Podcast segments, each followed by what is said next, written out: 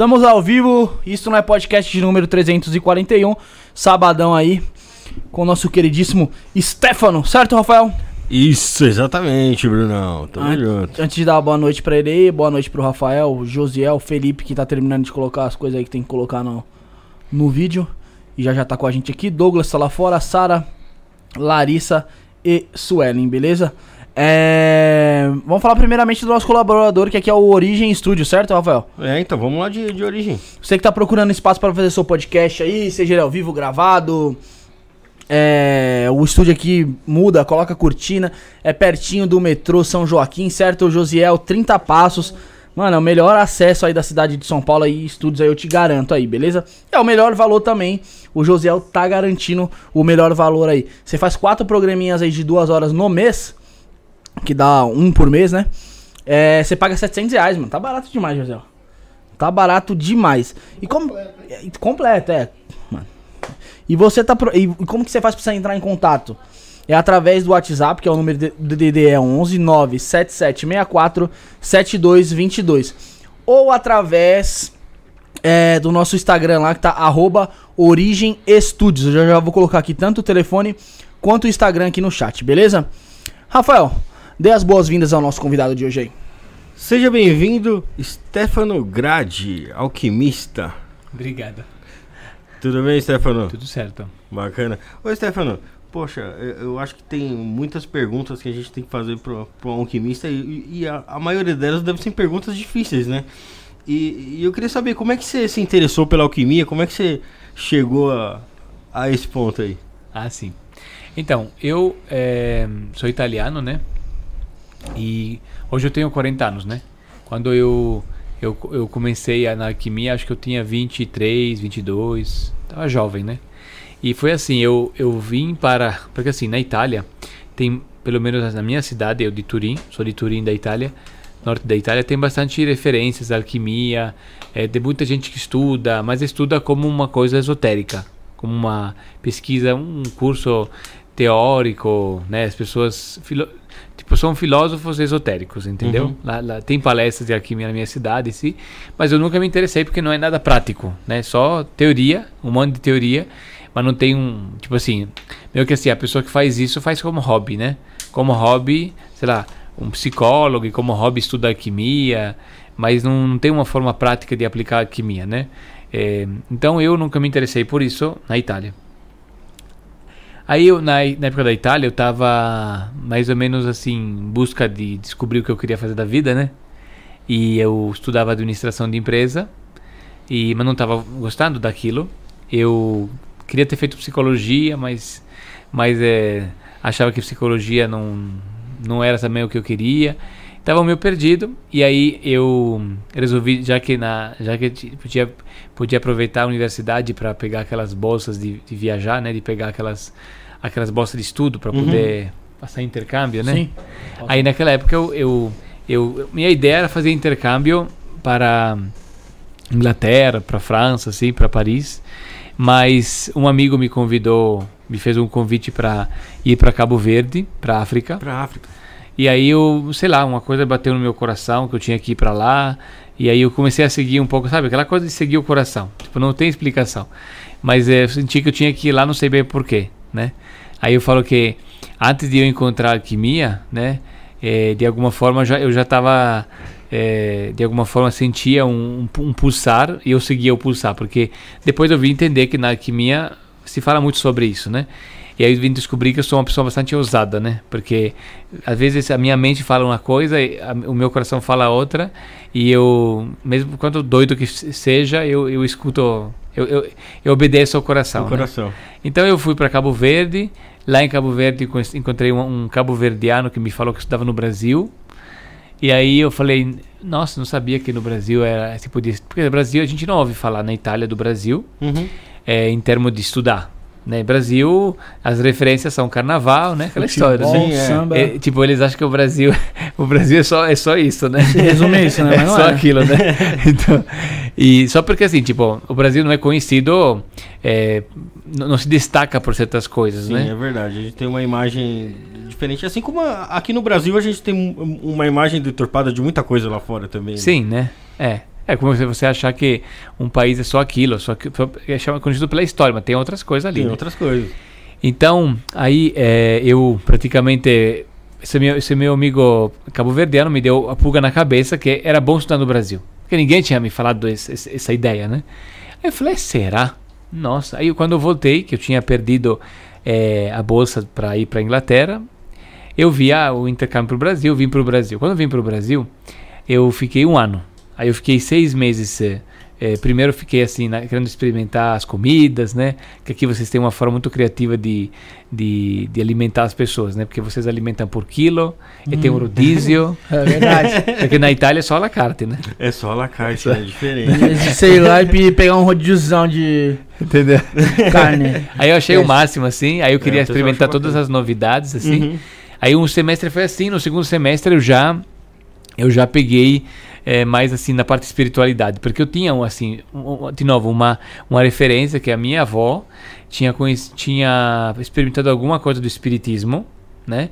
Eh, com uma amiga que veio que morou no Brasil, uma italiana que Poxa. morou no Brasil durante não sei quantos anos, e quando voltou, ela, ela queria praticar o espiritismo com as amigas e foi ensinando uns conceitos, eles usavam copinho, sabe? Uhum. usava o copinho para poder conversar com os espíritos, né?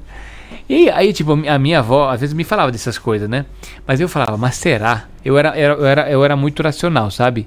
Porque quando você pega uma pessoa racional que não acredita nessas coisas mais esotéricas, tipo, espiritualistas, a pessoa, tipo, olha para aquilo e fala, Que maluquice é essa? é uma né? maluquice, né? e, e assim, eu tinha ainda, às vezes, tem algumas pessoas que têm abertura para o- essas coisas espirituais, mas ela não, mas é irracional, aí você cai na superstição, porque a pessoa que é cética, ela não acredita que ponto acabou, não nem se interessa. A pessoa que tem uma curiosidade, mas ela é muito racional, ela sofre pela, pelo medo do que, aquilo possa ser, porque se, se, se o cara tem medo, ele acredita, né? É verdade. Sim, pô. É verdade. Então, E, e é um negócio que pode contradizer muitas coisas que ele já acreditava, muitos dogmas ali na, na cabeça, né? Que vai É. deixar mais maluco ainda. né? É. Então, tipo, eu tinha medo, tipo, se eu falar, meu, se eu ficar estimulando essas coisas, de repente, eu- eu- a minha imagem é assim, eu tô no sofá, aí aparece uma, uma mão esquelética, assim, debaixo do sofá, assim, ó. eu vou dar um pulo, assim. então, na época era assim. Aí, tipo, eu falei, meu, eu quero entender se esse negócio é real, porque se eu tô no Brasil, o lugar que tudo isso, tipo, acontece, onde- tem grupos, assim, na espírita, Aí eu tava em Caxias do Sul e aí eu comecei a indagar onde que tinha um centro espírita, como é que era. Aí uma amiga minha me falou assim: "Ah, vou te levar no centro espírita eh, que faz apometria para você conhecer". Aí eu fui, eu comecei a, a ir sempre, né, a participar, a perceber se se eu sentia alguma coisa, né? E Aí a apometria é justamente onde tem bastante manifestação ali dos espíritos ali, né? É, é. Aí, tipo, eu ia lá e, e, tipo, via aquelas pessoas assim incorporando, né? E, tipo assim, pra mim não passava de um teatro aquilo lá, né? Porque. Você era bem cético. É, eu era bem racional, né? Direi cético, eu diria racional, né? Tipo, Uhum. eu olhava aquilo e falava, tá, as pessoas- a pessoa tá é, ali, né, dizendo aí, mas, tipo, não tem nada que. Tipo, eu não tô percebendo nada de diferente. Pra mim, um, um cara que tá fazendo um- uma. Entendeu? Uma parte de um ator, tá recitando, Sim, sim. né? Ou tá fazendo, eu não, não tenho como, como, como sentir isso, não sei, né? Aí eu fiquei naquela, né? Fiquei naquela, tipo, de ir lá, não sei o quê. Aí, a certo ponto, uma uma colega me falou assim: "Ah, eu conheço uma terapeuta que ela ela ela ela tem uns trabalhos assim para desbloquear, né, para desbloquear essa, essa seu excesso de irracional, entendeu? E eu acho que pode te ajudar. Aí eu fui lá nessa nessa terapeuta, lá era Nova Prata, no, no interior de Bento Gonçalves, né? Porto Alegre, nessa época. Nem me lembro se Porto Nova Prata é considerado onde é, mas é tipo uma hora de, de Caxias do Sul. Aí eu fui lá, e aí nessa terapeuta eu falei assim, aí ela pegou meu mapa, começou a ler meu mapa. Aí aquele negócio do mapa já me pegou mais interessado, porque o mapa, pelo menos assim, é uma coisa que você vê de você, né? Fala de você. É, é bem né? individualizado. É mais, é mais ide- se, identi- Pessoa- se pessoa- identifica, né? Isso. Então, tipo, não é só uma pesquisa esotérica, é uma coisa interessante. Aí ela falou umas coisas de mim, assim, aí eu achei bem interessante. Aí a gente começou uma terapia junto, começou a fazer uma terapia, eh, utilizando regras da alquimia, né? Ela era uma terapeuta alquimista. Eu comecei, assim, a, a ver resultado, comecei a sentir uma diferença, assim, porque foi uma coisa mais em cima de mim, né? Aí eu comecei a perceber que um dos primeiros resultados que eu, que eu, que eu teve foi. Acho que o segundo maior que eu teve foi exatamente isso. Tipo, de começar a, a acordar esse lado paranormal, assim. Tipo, aquilo que eu tinha medo começou a acordar em mim. Então, tipo, do nada, me lembro que foi assim, né? Eu contei, acho que foi assim, eu, uma minha amiga, que era mais ligada a essas coisas, me falou que tinha feito um sonho, depois que eu conversei com ela, sobre a fim do mundo, 2012. Era, 2000, na época Era 2012. na época era 2004, né? Então 2012 ainda.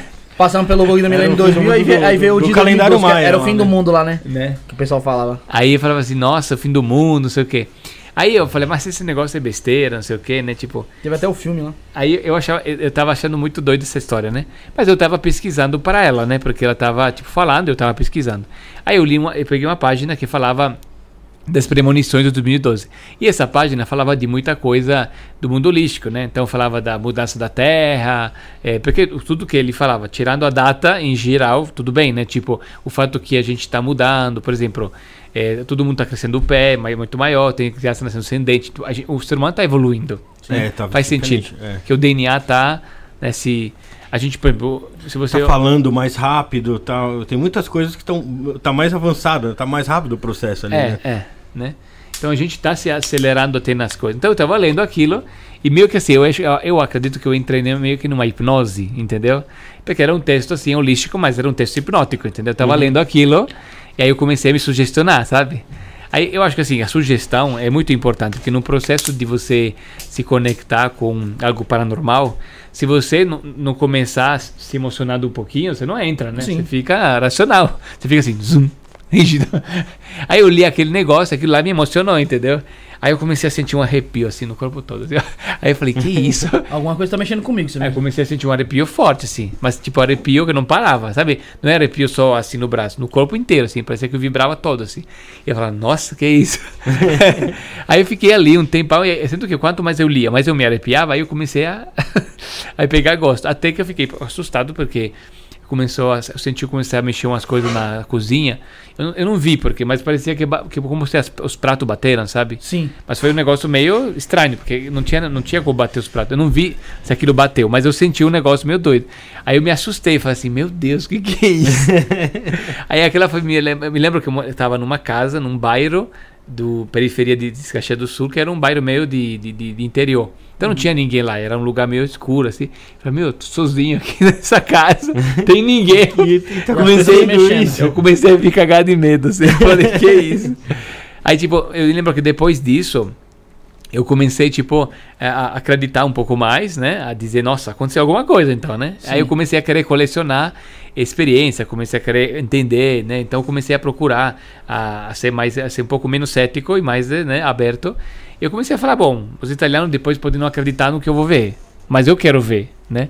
Então, eu comecei a, a procurar mais eh, esse- eh, terapias holísticas, comecei a buscar mais.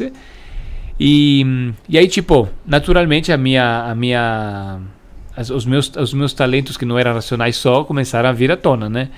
Aí o que aconteceu? A minha, a minha busca começou pelo espiritismo, mas na verdade o espiritismo era só na verdade um ponto de partida, né? Porque eu queria, né? Mas depois eu comecei a ver que foi pela alquimia mesmo. Então eu comecei a estudar alquimia, astrologia, alquímica. eh, eu comecei a, a seguir um caminho de uma escola de alquimia. Né? Então eu comecei a estudar alquimia, eu comecei a, a estudar astrologia, comecei a estudar essas coisas. Eu, eu, eu me, me conectei muito com a astrologia, foi uma coisa que eu gostava muito, assim. Então, tipo, foi a minha terapeuta, né? Eu começava, tipo, todos os meus amigos, eu queria, queria que ela lesse o mapa dos meus amigos. Só que assim, eu mandava o amigo, só que ela tinha que me contar um pouco, porque eu queria saber mais. Aí quando eu fui pra Itália, eu mandava os datas para ela fazer os mapas, para ela me mandar, porque eu queria falar pros amigos os mapas. E eu falei, eu acho que você vai virar alquimista.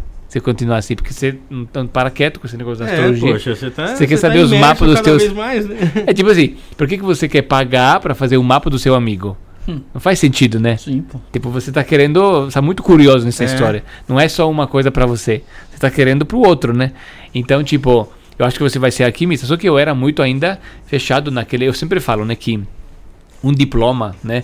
Às vezes, as pessoas que têm diploma, as pessoas que se formam em alguma coisa, às vezes o diploma, assim, se você fez engenharia para ser engenheiro, tá ótimo. Mas se você fez engenharia não vai ser engenheiro, às vezes é complicado, porque você custa você tirar o diploma, entendeu? Sim, pra caramba. Custa você dizer assim, "Ah, não vou ser mais engenheiro, né? É, Passou tantos anos estudando lá. e- né? Eu já me formei em engenharia já fazem cinco anos. Eu não fiz nada de. Nunca trabalhou um dia com ele. Eu, eu falo, eu falo, acho engraçado isso, né? Porque às vezes a gente usa, um- eu, eu faço isso aqui é intuição, né? Tipo, eu nem, nem tô me contando com você, eu tô falando com você, podia, podia usar medicina, podia usar, usei engenharia, tá vendo? Aí bateu. Às vezes eu tava no, eu tava, Carapuça serviu. Aí o. Aí o. Tipo, eu tava. Eu, eu tava com administração de empresa. Não é, um- não- eu digo que o pior é o medicina, né? O médico que não quer ser médico, ele. Puta, mano, fica lá estudando e depois no final vê que naquilo ali pra ele. Aí complica, né? Tipo, é Nossa, mais, não, é mais É difícil. uma tortura, né? e, poxa, Estevam, você é um cara que eu vi que é, é- é bem cético, metódico ali, demorou pra, pra, pra entrar ali né, no, no esoterismo e tal. Você acredita então que a alquimia pode ser vista como uma ciência?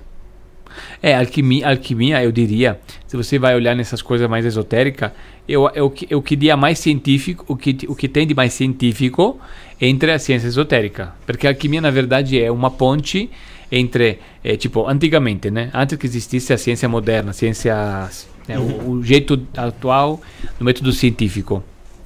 Antigamente, o que tinha era alquimia. Só que assim, claro, para o método científico, a alquimia é uma pseudociência, porque o método científico ela, ele requer outras coisas. Mas a alquimia ela conseguia conectar melhor algumas coisas. Então, para a alquimia, tipo, tinha mais conexões, né? Porque a alquimia, na verdade, o que aconteceu com a alquimia? A alquimia, Ela, ela foi criada com que objetivo a alquimia? Ele foi, surgiu com que objetivo a alquimia, a a, alquimia era, era um conhecimento profundo sobre. Na verdade, eu acredito que todo conhecimento profundo sobre o ser humano ele vem da alquimia, entendeu? Agora, tipo, todas as, as religiões foram criadas com alquimia. Não é por acaso que a Igreja Católica eh, queimava os alquimistas ruins, mas queima, não queimava os bons, e os livros, tipo assim, quando o Paracelso faleceu, eles queimavam os livros de- dele, mas a cópia ficava no Vaticano. Ficava né? no Vaticano. Entendeu? É, o- é, tinha bastante, bastante pessoas que eram ligadas à alquimia ali dentro da igreja católica, né? Tinha. E a igreja católica via como uma bruxaria. É, tipo, tinha muito padre que era alquimista, né? Aham. Mas o. Assim, na verdade, aquela caça às bru- às bruxas, eu acredito que. Porque, assim, tipo assim. Porque dizem, né, que tem muito alquimista famoso. Se você vê, Nicolas Flamel era homem. É, Paracelso era homem, né? Todos eles, ah, que os famosos eram homens. homens, né? John Dee era homem, John Dee era um alquimista também, era homem.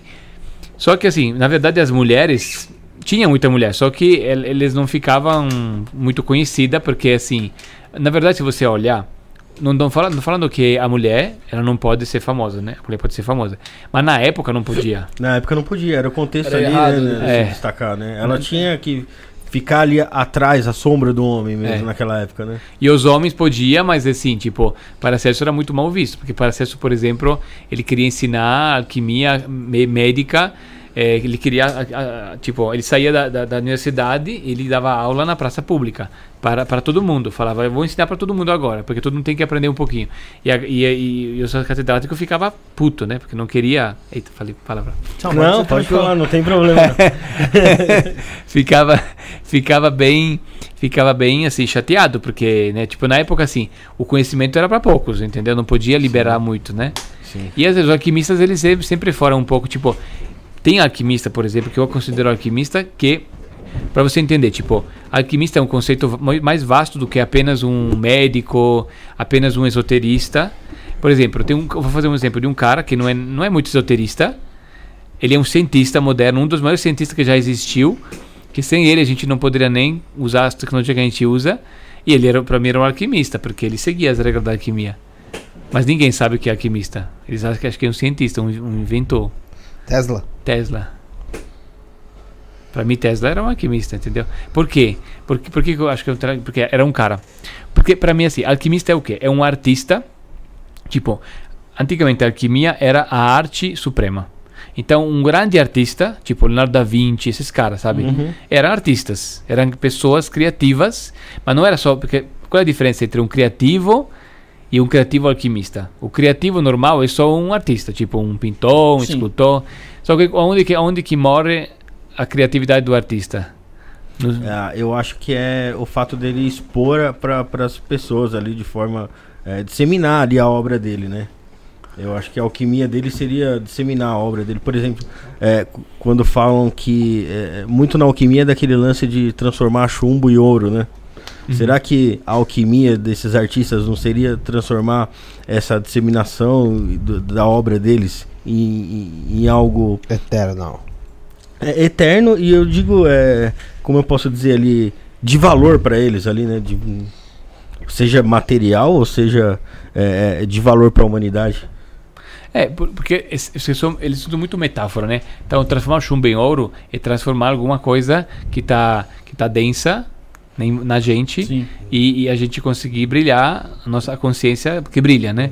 Então, são, são, eles usa, usavam muito metáfora na época para falar sobre isso, né? Mas, é, por exemplo, se você olhar na história do Tesla, né?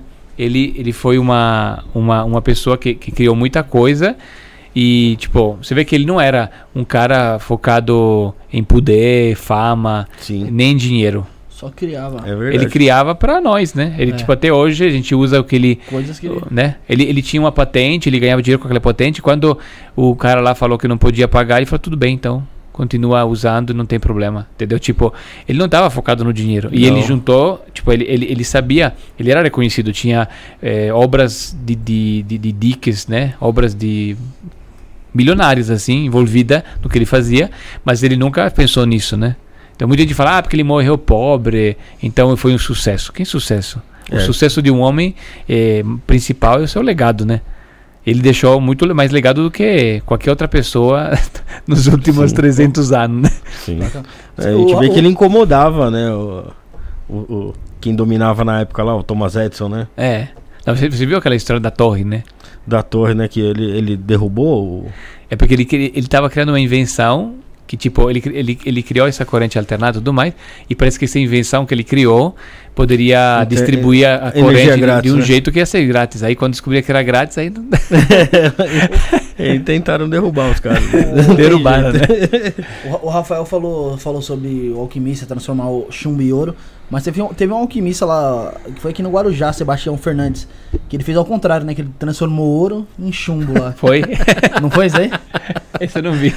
Não, sério, pô. Eu tava, eu tava, tava vendo uns vídeos no.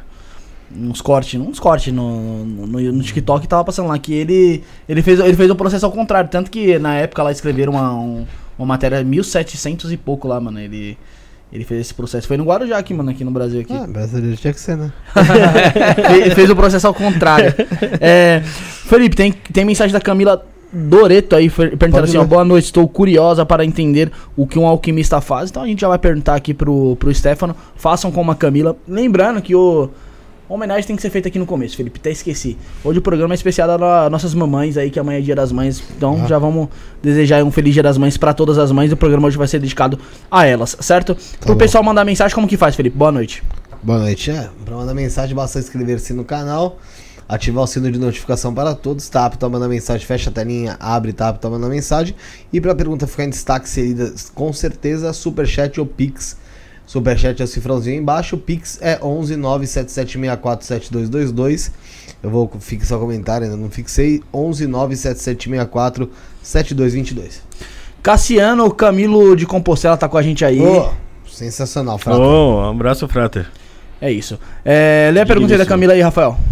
Não, eu tô, tá fechado aqui, meu chefe. Tá fechado? Então eu vou ler aqui então. É. Camila Doreto. Falou que ela está muito curiosa para entender o que um alquimista faz, Stefano. A Frata tava na Shopee, porra. Tá vendo?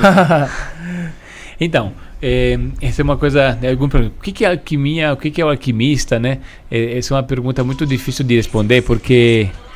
É difícil de responder essa pergunta porque, na verdade, é muito amplo o Alquimia. campo de atuação alquímico, né? Então depende muito. Eu digo assim, hoje eu acabei, tava, inclusive, hoje eu estava gravando um curso novo que eu Sim. eu, tô, eu sempre aproveito a lua min- Uhum. estamos em lua de lua minguante agora, né? Hoje lua minguante, ontem foi, a- e amanhã também. Aí sendo que mesmo que fim de semana eu peguei uns alunos meus e juntemos e a gente estava gravando um curso sobre eh, como é ser alquimista, Sim. né? Então quais são os atributos de um alquimista? Então tá fresco no meu cérebro. É. Então a gente estava falando sobre isso. Então tem alguns princípios, mas assim, a ideia de um alquimista, com certeza, é como um, artista, né? Mas não é apenas uma questão de. Às vezes a gente está acostumado a ver um artista que. É porque para ser um artista você tem que ser pintor, você tem que ser escultor, entendeu? A, o alquimista, ele tem. a Primeira, o alquimista mais geral tem que ser um, arti, um cara que é um artista e ele realmente é único. Então eu, eu- eu considero uma pessoa que faz uma- um trabalho único Sim. uma pessoa que, por exemplo, vou fazer um exemplo. Eu comecei a querer ensinar alquimia, certo? Sim. Quando eu comecei a ensinar alquimia, no começo, eu comecei a pegar tudo que eu tinha aprendido e eu comecei a, a soltar. Foi aplicando. A soltar. Tipo, primeiro eu apliquei, Sim. aí eu comecei a soltar tudo que eu sabia de alquimia. Eu fiquei uns dois anos ali e me trabalhando, me trabalhando, me trabalhando. Eu demorei em torno de uns 13 anos assim, entre estudo e prática, e nos últimos dois anos desse eu comecei a. Falei, vou começar a ensinar e pronto, que não me sentia ainda prontíssimo, mas eu falei, vou começar a ensinar.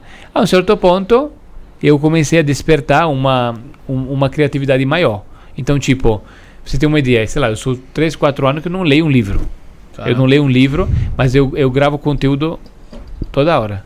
E tipo, eu tenho conteúdo novo, tem coisa que vem na minha cabeça que eu nem, sei de onde vem. Tipo, às vezes eu falo, mas será que eu, isso que eu tô falando procede?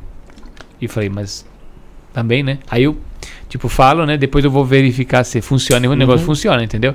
Tipo, vem, muita coisa na minha cabeça. Tipo, por exemplo, eu vou fazer. No meu caso, especificamente, eu sou um alquimista, tera, terapeuta. Então, eu, eu, a, minha, a minha arte, a minha arte é criar ferramentas terapêuticas. Então, tipo, meio que assim, eu criei uma técnica de diagnóstico astrológico, diagnóstico de chakra, e, e, e eu ensino as pessoas a aplicar isso na, na sua vida. Então, por exemplo, sei lá, eu, eu crio cursos, conteúdos eh, sobre alquimia, mas só que assim, o conteúdo que eu crio não é um conteúdo repetido, não é que tipo, não existe nenhum curso na face da Terra igual o meu. Se tiver, a pessoa único. copiou de mim. O seu é o único exclusivo ali. tipo, se alguém fizer, tudo bem, mas pegou, de mim. Tá replicando o que você É, fez. É, mas o que eu ensino é meu. Entendeu? Claro, algumas bases eu aprendi em algum lugar, claro, teve, teve um, né, uma origem. Lógico. Mas a forma como eu tô aplicando, e você tem uma ideia, você acredita que eu fiquei impressionado, né? Porque eu criei uma teoria assim do nada. Eu, quando eu comecei tudo isso, quando eu, acordo, quando eu acordei esse lado alquimista mesmo, como fosse um processo do acordar, sabe? Tipo, eu falo que tem o iniciante, o iniciado e o adepto, né? Então, assim, no iniciante você está estudando, no iniciado você começa, tipo, a, a fazer parte de, um, de uma escola e tudo mais. Aí quando você é adepto, você, você vai sozinho meio que, tipo, você, né? Você já vivencia o negócio. É, você já está criando, você é uma fonte de conhecimento. E aí eu fiquei impressionado porque eh, há uns quatro anos atrás, quando aconteceu tudo, eu estava, inclusive assim, tem uma coisa legal que eu usei uma ferramenta eh, de pra, nesse não se acordar eu usei uma ferramenta que muitas pessoas que eu vi que vêm às vezes nos podcasts de esoterismo falar mas de uma forma que eu não sei se eles usam assim entendeu E você sabe aqueles códigos de Salomão aqueles código aqueles códigos Chaves? Aquela chave de Salomão isso que tem os daimon os anjos Uhum. É os, os selos lá? É a clavículas, as clavículas. de Isso, Salomão. isso. Então, tipo assim, aquele, aqueles tratados de Salomão, hoje em dia, se você. Quem estuda isso, estuda de um jeito, né? Tem toda uma teoria sobre Eu nunca estudei nada daquilo, só peguei os códigos e comecei a meditar neles. Então, eu usei uma técnica de John Dee. Porque John Dee usava aqueles, aquelas clavículas, mas de um jeito particular. E aí eu peguei aquilo e comecei a meditar nele. Então, comecei a meditar. E é isso, só olhava aquilo. Aí começou a vir coisa. Quanto tempo de meditação ali? Tipo, pra começar, pra vir com mais força, uns 20 minutos. Você meditando e olhando ali. Você fixando. Assim, vou te mostrar como é que é. Eu tenho, eu tenho uma, eu tenho um- uma espécie de esse selo, mas assim é a combinação do selo. Não é um selo sozinho. Tipo assim, por exemplo, dentro do cubo de Metatron. Fazendo... Aham. Você já viu assim? Ele colocado assim? Acho que já. Deixa eu ver. Me recordo, já vi imagens parecidas, não sei se é a mesma, porque parece até uma mandala de longe Porque assim. né? é- é- isso aqui parece um cubo de Metatron, mas dentro você tem o, o Os selos ali. Tá vendo? Hum. Os diamonds, isso aqui é um diamond. Essa aqui é uma chave de, de, um, de um planeta. E esse aqui é um, é um diamond, isso aqui é um anjo. Aí, nessa combinação assim, eu, te- eu tenho vários diferentes que tem um objetivo diferente. E eu ficava assim, tipo, só que assim, eu percebi que quando eu ficava assim, com o selo. Será que eles estão entendendo o que eu estou falando? Sim, sim, tá, tá aparecendo ali na Eles estão vendo lá, né? Tá. Uhum. Então, quando eu tô aqui olhando, sendo que ele era muito pequeno, eu falei, meu, eu preciso de uma coisa maior. Aí eu comecei a botar a TV, tipo, Sim. maior. Aí desligava as luzes e eu ficava só olhando. Você e se assim, concentrava ali. me concentrava no meio dele, tipo, olhando pro meio, Tá. né? Aí eu ficava ali, tipo, com aquele luz branca forte, meio que ele fixava no meu, na minha íris, entendeu? Aí eu ficava ali, focado, focado, focado. Aí eu- um dia eu fiz um teste porque eu queria, tava doido pra fazer uma meditação mais power, né? Aí eu tava, aí me deu uma ideia de colocar no, no óculos 3D. Aí eu, eu dupliquei ele assim, dupliquei. Aí se você colocar no óculos 3D, cria um efeito óptico, porque ele soma. Então parece que você tá numa sala, o negócio tá enorme assim, ó. Sim, expande mais, Fica né? tridimensional ali. Aí fica- eu, eu fiquei assim, deitado assim, ó, meia hora, respirando para poder oxigenar o cérebro e porque aquilo entra no cérebro. Aí na, na- aí, na hora que eu, estu, que eu entrei na aula assim, tava para dar uma aula assim, aí eu comecei assim, tipo, parece que a onda do meu cérebro mudou, sabe? Eu comecei a dar uma aula muito estranha assim. Aí tipo eu falava, fazia, o que que eu tô falando? Eu- tipo assim, eu, eu parava para me ouvir Você estava tentando compreender o que você mesmo estava. E assim, tinha uma coisa muito. Porque eu comecei a falar umas coisas que não era meu, sabe? E aí aquela primeira vez que eu senti que eu tava, que eu tava num processo meio diferente, sabe? Aí até depois que eu terminei a, a live, né? Eu mandei um áudio pro meu amigo. E aí ele, tipo, até ele parou na voz, falou assim, você tá com a voz muito. O que, que você fez? Você- usou, usou alguma coisa? Tá. Tipo, usou uma droga, usou alguma... e eu falei, olha, esse código aí tá, tá muito forte. Forte, Tá né? melhor que muita droga. falou. Entendeu? Então, tipo assim, eu a- a outras experiências que eu também teve assim para desbloquear um pouco uma teve umas experiências também assim, tipo, num período antes desse despertar dos códigos, teve umas experiências que eu fiquei assim, só para contar, porque eu acho que a audiência Não é válido, pô. é Contar bom, a é bom eles experiência. saberem O pessoal tipo, gosta das experiências. como uma pessoa racional chegou a conseguir, né, conectar mais. Eu, eu usei também, assim, eu usei, usei alguns produtos alquímicos também, tipo, durante muito tempo, muitos anos, usei bastante produto, produtos da alquimia, usei florais alquímicos, né, tipo, que são remédios espagíricos que ajudam a desbloquear bastante os chakras, né. Mas depois eu queria, eu queria muito assim, tipo, ir muito subir pra cá, sabe? Você queria, queria sentir mais. Aí esse processo do sentir mais me ajudou muito também experiências xamânicas. Então, tipo, mesmo que eu não sou do xamanismo, eu fui, tipo, Foi buscar. fui buscar para experienciar, né? Uhum. Então, fui para Amazônia, Pô. mas isso há muito tempos atrás, quando ainda no começo, tipo, quando ainda a ayahuasca não era conhecida. Hoje em dia todo mundo Hoje em conhece, dia tem né? toda, toda É. esquina tem uma. É. Não, não é bem assim também, né? Não, mas é Toda esquina não, mas você Hoje em encontra dia- com mais mas é facilidade. Hoje em dia, se você quer comprar ayahuasca, você, você É, não, é, na não é- internet, não é recomendado, não é tá? recomendado, mas, mas você consegue encontrar. Aqui em São né? Paulo, poxa, se você for ver, em, em cada canto da cidade tem. É, então, Tem né? Sim, hoje é mais acessível, né? Mas não... Falando em ayahuasca aí, ó, o Thiago Alves da Conceição ali da Alcachalon tá aí, ó. Falou, viva alquimia. Thiago, vamos marcar outro programa aí. Tava falando agora há pouco aqui, que Douglinhas aqui. Aí, eu dou. Tem que marcar um outro programa lá daqueles lá, hein? E é isso aí, não é, não é pra sair comprando por aí, não, gente. No Mercado Livre compra. E, e por tá, isso compra. tem que, to- tem que Tem tomar ter muito um cuidado, templo, né? Tem Pra que onde ter um vai. templo, tem que ver onde é. E a gente recomenda lá o Alcachalon lá do Thiago. Pode colar lá, que lá eles têm todo CNPJ, tudo bonitinho. Já foi lá diversas É. vezes. O Josiel. O José, inclusive, foi, lá foi a mais recentemente. É. E aí, tipo, na época que eu comecei a tomar, tipo, era uma coisa que se você queria tomar, você, era aquela época que você tinha que ir pro Peru, né? Que tinha que chegar uma pessoa do Peru, era uma, uma coisa meio difícil na época, né? E, e eu, é, eu fui pra Santarém, do Pará, né? E aí, tipo, eu tava ali de, fazendo um estágio pra faculdade, né? E aí, tipo, eu queria experimentar. Aí eu comecei a. Aí foi lá que, tipo, essa foi a primeira experiência, assim, de sentir algo muito forte, assim, muito, muito, muito. E aí eu fiquei impressionado, assim, com o que eu vi, né? Com o que, com o que aconteceu comigo. Com, tipo, foi a primeira vez que, tipo, durante a experiência lá, eu. eu engraçado, porque assim, cada lugar que você vai é um lugar, porque depende da. A ayahuasca muda muito do preparo, né? Sim. O lugar que você que Ai, você vai e ai. como você tá. São várias vertentes, né? E aquele lugar que eu fui é um lugar que fica em Alter do Chão. E é um lugar que eu gosto muito, assim. E é um lugar muito natureza, assim. E é um lugar que os gringos gostam muito de ir. É um lugar que vai muito gringo. Porque é mais livre, natureza, né? Os gringos não gostam de igreja, né? Não gostam de regra. aí, tipo... Aí eu gostei muito. E foi até uma experiência que, durante a experiência, eu, eu tava recebendo espírito. As duas vezes, as primeiras duas que eu fui, eu tipo. Você esperava algo tão intenso quando você, quando você buscou o xamanismo ali ou não? Você foi. Não, Meio que eu, fiquei curioso porque eu tinha lido num livro na Europa, eu fiquei curioso. E um amigo meu falou: "Não, é bom porque você é muito racional, vai toma, vai. você vai ver a ilusão que você que você Fica mais- tá preso". Você fica mais suscetível, será, mano, aos efeitos da ayahuasca? Não, eu acho que quando a pessoa, a pessoa é mais racional, ela, por exemplo, eu era racional só. Aí quando eu tomei, eu já abri, né?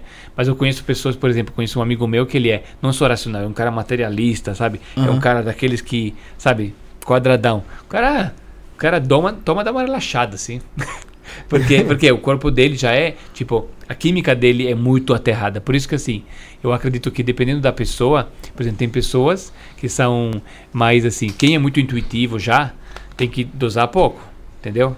Tipo, a minha esposa, por exemplo, eu já levei alguma vez, mas ela não aguenta. Não aguenta. Ela tomou um pouquinho. É, não, eu não aguento aí tomar. Tipo, quando eu tomava. Teve uma época que eu tomava muito, né? Que foi uma época que eu quis tomar muito para poder me abrir mesmo, né? Depois agora não, não tô sentindo mais vontade muito porque agora tá muito aberto, né? agora eu tenho que acalmar. mas, é, mas quando eu tava precisando abrir muito, eu escolhi, sendo que eu vi que estava funcionando bem, porque quando eu tomava eu tinha muita inspiração, tinha muita. Às vezes eu, eu tomava, tipo, uma vez, você tem uma ideia, eu tava querendo estava lançando o primeiro curso de astrologia online da minha vida, né? E eu, tipo, tava já com 30 pessoas inscritas no curso, né? Então tava já um sucesso, né? Naquela época, né? No começo, acho que 5 anos, 6 anos atrás. Aí eu, tipo, do nada fui tomar ayahuasca assim. Aí no meio do negócio começou a descer assim. Você eu, tinha um grupo de Facebook aqui em São Paulo, que é um grupo grande, que todo mundo divulgava tarô, divulgava alguma coisa, às vezes viralizava. E eu ficava estudando o que, como é que as pessoas escreviam para viralizar, né? E tipo, porque a ayahuasca é muito, tem um efeito às vezes até tem uma parte espiritual, mas tem uma parte que é até neurológica, né? Tipo, ajuda a, a melhorar a conexão neurona, ne- neural, né? E tipo, tipo, você tem uma ideia. Aí tava lá assim, aí eu vi durante a, a força assim, veio, eu tava com um caderno, veio assim, você vai, você vai sair dessa, desse negócio, você vai lá. Que eu fiquei um ano só estudando e não fazia nada. Sabe quando você vê e não faz, né? Aham. Aí eu fiquei, aí eu falei assim, agora eu vou. Aí eu tipo, eu, tipo, aí eu cheguei em casa, porque eu não podia nem anotar direito. Quando eu cheguei em casa ainda estava um pouco com a força. Comecei a escrever tudo que eu tudo toda a carta. Era uma carta como é que tinha que ser. O que, que eu tinha que falar primeiro, o que eu tinha que falar, veio tudo na na, na, na, na- força, veio toda a informação. Uhum. Se conectou em mim, sabe? Uhum. Aí eu falei, pronto, pum, pum, postei.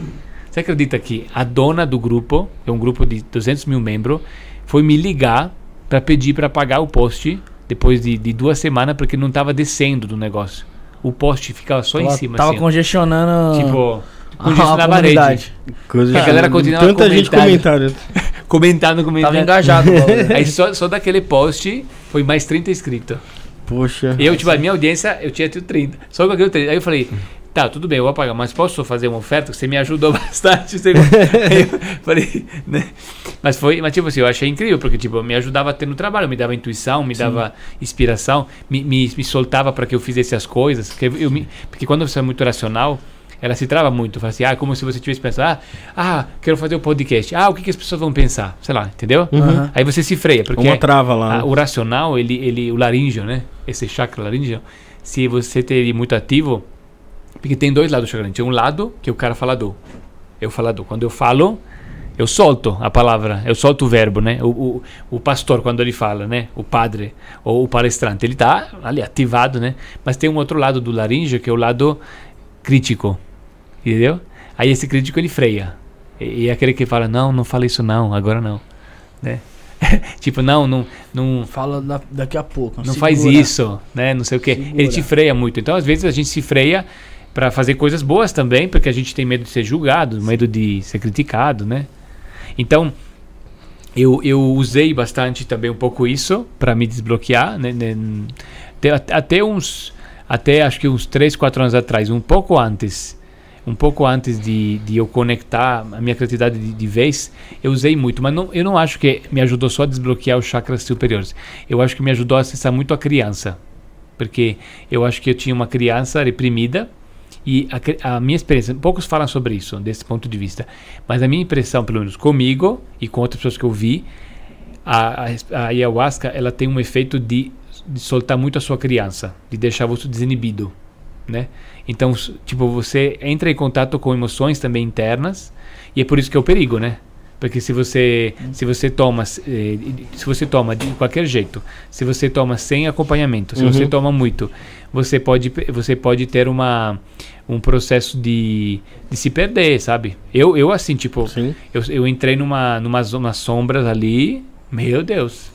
Mas foi É. bom, porque tipo assim, Era necessário ali pra você. Sim, ali. só que se você me fala assim, você me, me, me aconselha, aí eu falo, olha, do jeito que eu fiz, não. Todo Do mundo jeito- tá preparado, né? É. eu, eu não aconselho, tipo assim, não foi aquela coisa que, tipo assim, se eu quisesse passar por aquilo, não, não. Eu sou grato porque me ajudou, me, me, me desbloqueou. Não posso dizer que eu não sou grato, mas foi um negócio, uma experiência meio hard, né? Entendeu? Agora, porque eu também tomei muito, e, e- e eu, mas eu fazia acompanhamento psicológico junto, né? Ia no psicólogo junto, né? E até a pessoa que, que fazia comigo era psicólogo, então ele, tipo, era, era, um, né? era uma coisa, tepa- uma pegada terapêutica, né? Ó, Ah, te- tem até uma pergunta aqui ainda nesse assunto da ayahuasca, que é do nosso Douglas Bezerra, que está ali, ó. Nosso membro do canal mais antigo aí, nosso. É o membro mais antigo do canal. Então se torne membro aí por R$ 4,99 por mês, ajude a gente. Faça o Pix na chave DDD 11 97764 7222. Beneficiário Felipe, tá? E se inscreva no nosso canal, estamos pertinho de bater 100 mil inscritos nesse canal. Ajude a gente também a chegar a 100 mil inscritos nesse canal, tá?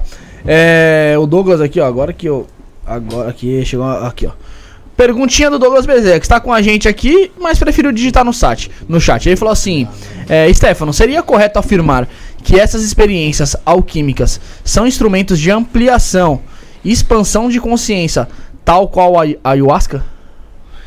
É, sim, mas é diferente. Então, qual a diferença? Por exemplo, eu, eu assim, é, por muito tempo eu fiquei pre, assim, não digo preso porque assim eu queria só ser pela alquimia, sabe? Então não, não queria, é, tipo, tomei uma ayahuasca para experimentar uma vez, mas não queria, por Stefano, não- só sobe o teu microfone, Ah, sim, mais perto próximo, dele. Isso, pronto. Então, tipo, por exemplo, eu, eu teve um período da, da minha experiência alquímica que eu só queria me evoluir pela alquimia. Então, não aceitava ir no xamanismo, não aceitava procurar outras coisas.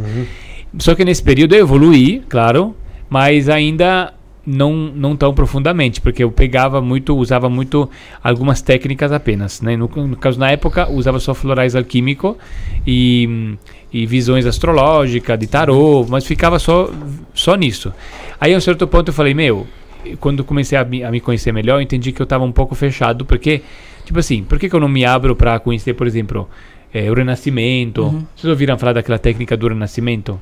Já, já sim. Inclusive tem a aula Do- lá do, no Otávio Leal, Otávio na. Humano e Amor. Aquela da respiração circular. Sim. Isso, exatamente. Isso, já veio aqui, Você, é, é, explicou, faz um, né? um retorno ali, né? Tem, tem É. a sensação de retornar ao útero Você usa a respiração, né? É tipo, usa a técnica de respiração para poder fazer uma regressão, tipo assim, né? Uhum. E também para oxigenar o corpo, para para desbloquear também questões, né? Então eu, por exemplo, não me abria para aquelas coisas. Aí quando eu vim para São Paulo, eu morei cinco anos em Fortaleza. Foi na época que eu era terapeuta alquimista de floral e eu trabalhava como terapeuta alquimista de consultório, né?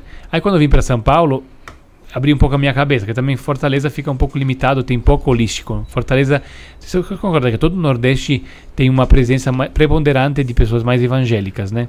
Tem uma, não sei se vocês perceberam isso, né? É mais conservador ali? É mais conservador e tem muito assim, tipo, o holístico não é muito, não, não, pega muito bem. Uhum. Tipo, por exemplo, eu tenho Você eu, não tem tanto espaço como você tem aqui em São Paulo, vamos dizer assim. é, por exemplo, eu tenho uma escola de alquimia online, né? E eu vendo curso de alquimia online para muita gente, muita gente. Quando eu abro o sistema, eu olho, eu consigo ver aonde que as pessoas compram, né? Tipo, parece se, A região do. se os pontinhos fossem uma epidemia, entendeu? Em São Paulo A tava- epidemia é São Paulo e Sul. Entendeu? Tipo São Paulo e o Sul, um pouquinho Minas Gerais assim, aí depois começa a ficar muito espalhado, né? Fora Um, um aqui, outro é ali. bem espalhado, tipo, três em Fortaleza, tipo, quase parece tipo tem mais em Portugal do que do que no Nordeste brasileiro. Entendeu? É, porque em, Por- em Por- em Portugal tem muita gente interessada e faltam espaços lá pra tratar sobre, essa- sobre essas- esses assuntos. Sim. Né? E então, assim, tipo, na época que eu tava no Fortaleza, eu tava também mais fechadinho, tinha poucas opções. Aí quando eu vim pra São Paulo, eu falei, ah, queria saber, agora eu vou atrás de, de saber mais, né? Vou me abrir, né? Vou parar de ser fechadinho. Aí eu comecei, tipo, a frequentar uns grupos. Eu sempre jogo tarô. Quando sempre que eu vou decidir se eu vou no lugar ou não, eu jogo tarô. Então eu perguntava, ah, me convidaram a tomar ayahuasca. Ah, mas eu joguei o tarô, saiu o diabo, não vou. saiu o diabo invertido, não vou. Aí eu falei assim, não, esse aqui saiu um tarô melhor, vou lá. Aí eu vou experimentar.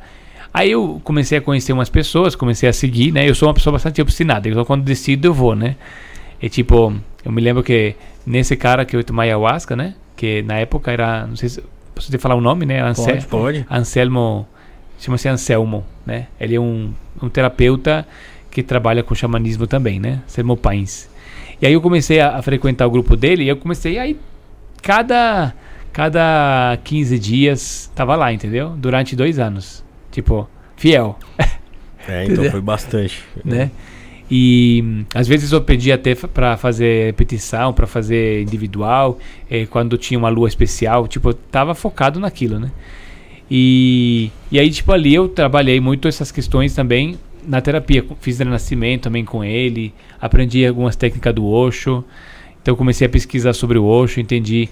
Aí vi muita coisa do Osho que tem, tem a ver com a alquimia, por exemplo. Uhum. Tem muita coisa do Osho que se aplica à alquimia, né? Tem conexão. Porque na verdade a alquimia tem conexão com muita coisa. Então você consegue enxergar conexão da alquimia com, com muita coisa, realmente, né? Só que assim, qual a diferença entre uma técnica xamânica e uma técnica alquímica? Por exemplo, por que, que eu não me tornei um facilitador de ayahuasca, por exemplo? Porque a ayahuasca é uma coisa muito xamânica. E eu não gosto, porque, assim, não gosto de eu ser facilitador disso, porque é uma coisa que altera muito a consciência. Então, tipo, por exemplo, no, na ideia da alquimia tem um processo que é mais eh, onírico. Então, os trabalhos terapêuticos que eu, quando eu faço alguma coisa, é mais assim, você trabalha no, no onírico, tipo, você vai tomar uma substância, por exemplo, alquímica, não tem nada de, não tem uma, não é uma molécula. né? Quando você faz trabalhos xamânicos ou com substância, você tem uma alteração química Uhum. e uma molécula no teu cérebro, por exemplo, entendeu? O floral não faz isso. O floral alquímico, por exemplo, não faz isso. Ele, ele faz um, um processo de trabalhar a tua consciência. Então, tipo assim, ele vai no sutil da tua consciência deflagrar processos e você vai. É uma coisa muito, tipo assim, é uma coisa menos abrupta. Tipo, se você quiser tomar o, o mesma coisa que eu tomo, que me ge- gerou efeito, se você tomar e você tomar sem querer tomar, não vai acontecer nada com você. Você tem que querer aquilo, você tem que Permitir, né? permitir. Faz parte você. Meio que assim, tipo, se você tá toma dentro uma do- ayahuasca, hum, se você não quer. se Você não querendo ou não, ela vai te dar alguma coisa, quer- né? É, e é, é melhor você não, não teimar. Entendeu? É um processo um pouco diferente, não é? Então, o xamânico é uma coisa mais. Inclusive, assim, as coisas xamânicas, dependendo da tribo que você vai, tem umas coisas que são, assim, são pesadas, né? Tipo, tem, tem coisas xamânicas que a gente fala, ah, vou fazer uma coisa xamânica. Mas os, os pajés, assim, mesmo das tribos, eh, fazem coisa bem duras. Por exemplo, tem, tem, tem rituais, tipo, não sei se vocês viram aqueles rituais de, de guerreiro que eles colocam aquelas formigas na. Aquelas formigas na, na luva Sim. que, que dá a ferrada, você tem que botar a mão e Botar aguentar um, o negócio. Aguentar ali até. É. Ah, tem muita coisa, por exemplo, tem, tem cambô, o cambô. O cambô, depende do cambô, é, Josiel fez. Né? É forte, né? Tipo, eu já Exato. fiz o cambô eu achava que. Eu falei, meu Deus, o que, que é isso? Você fez o cambô? Como? Você fez? Cambô eu fiz. Ele fez, ele fez, ele falou. Eu fiz umas duas vezes, né? Ah, ele fez, ele também, José. O rapé também. O ra- o rapé é uma coisa. é forte pra é rapé forte. forte você. Se você não estiver preparado, você, você cai, mano. Você fica assim. Até é, ayahuasca, cogumelo, tudo que a gente já, Mas você concorda, você concorda que o rapé, por exemplo, o rapé é, e o cambô são coisas que, tipo, se você, se você, se você a pessoa não entende que é, um, que é uma coisa ritualística, parece que é um- uma coisa que tá te fazendo mal, né? É, verdade. Parece que a pessoa tá fazendo maldade com é, você. que é, um, É. é um, é um tapão, né? É, então, né? É. O pessoal, o pessoal tá perguntando aí, ele tá falando que ele tem uns cursos muito bons, gratuitos aí. Como que faz pra te achar lá na rede social, Stefano? Adquirir seus cursos também? Como que faz? Explica pra gente aí. Tem no, no, no Instagram, Stefano Grade Alquimia, e igual no YouTube também. Aí tem uma coisa que eu indico para todo mundo, assim, independentemente da condição social, né, ou das possibilidades de comprar ou não. Eu faço uma- uma- um, um curso que ele é um curso voltado mesmo para fins sociais até. Tipo assim, eu, claro que no final do curso ofereço um, aprofundamento, apagamento. Mas eu não, não é feito para aquilo, é feito para aproveito, que faz todo aquele lance do, do, do marketing, né, para poder divulgar o curso depois. Mas eu Uhum. aproveito para fazer uma beira de uma doação, sabe? Aí eu faço nove dias, uma hora ao vivo. E aí eu, eu, eu coloco todo o conhecimento de, de chakras que eu tenho.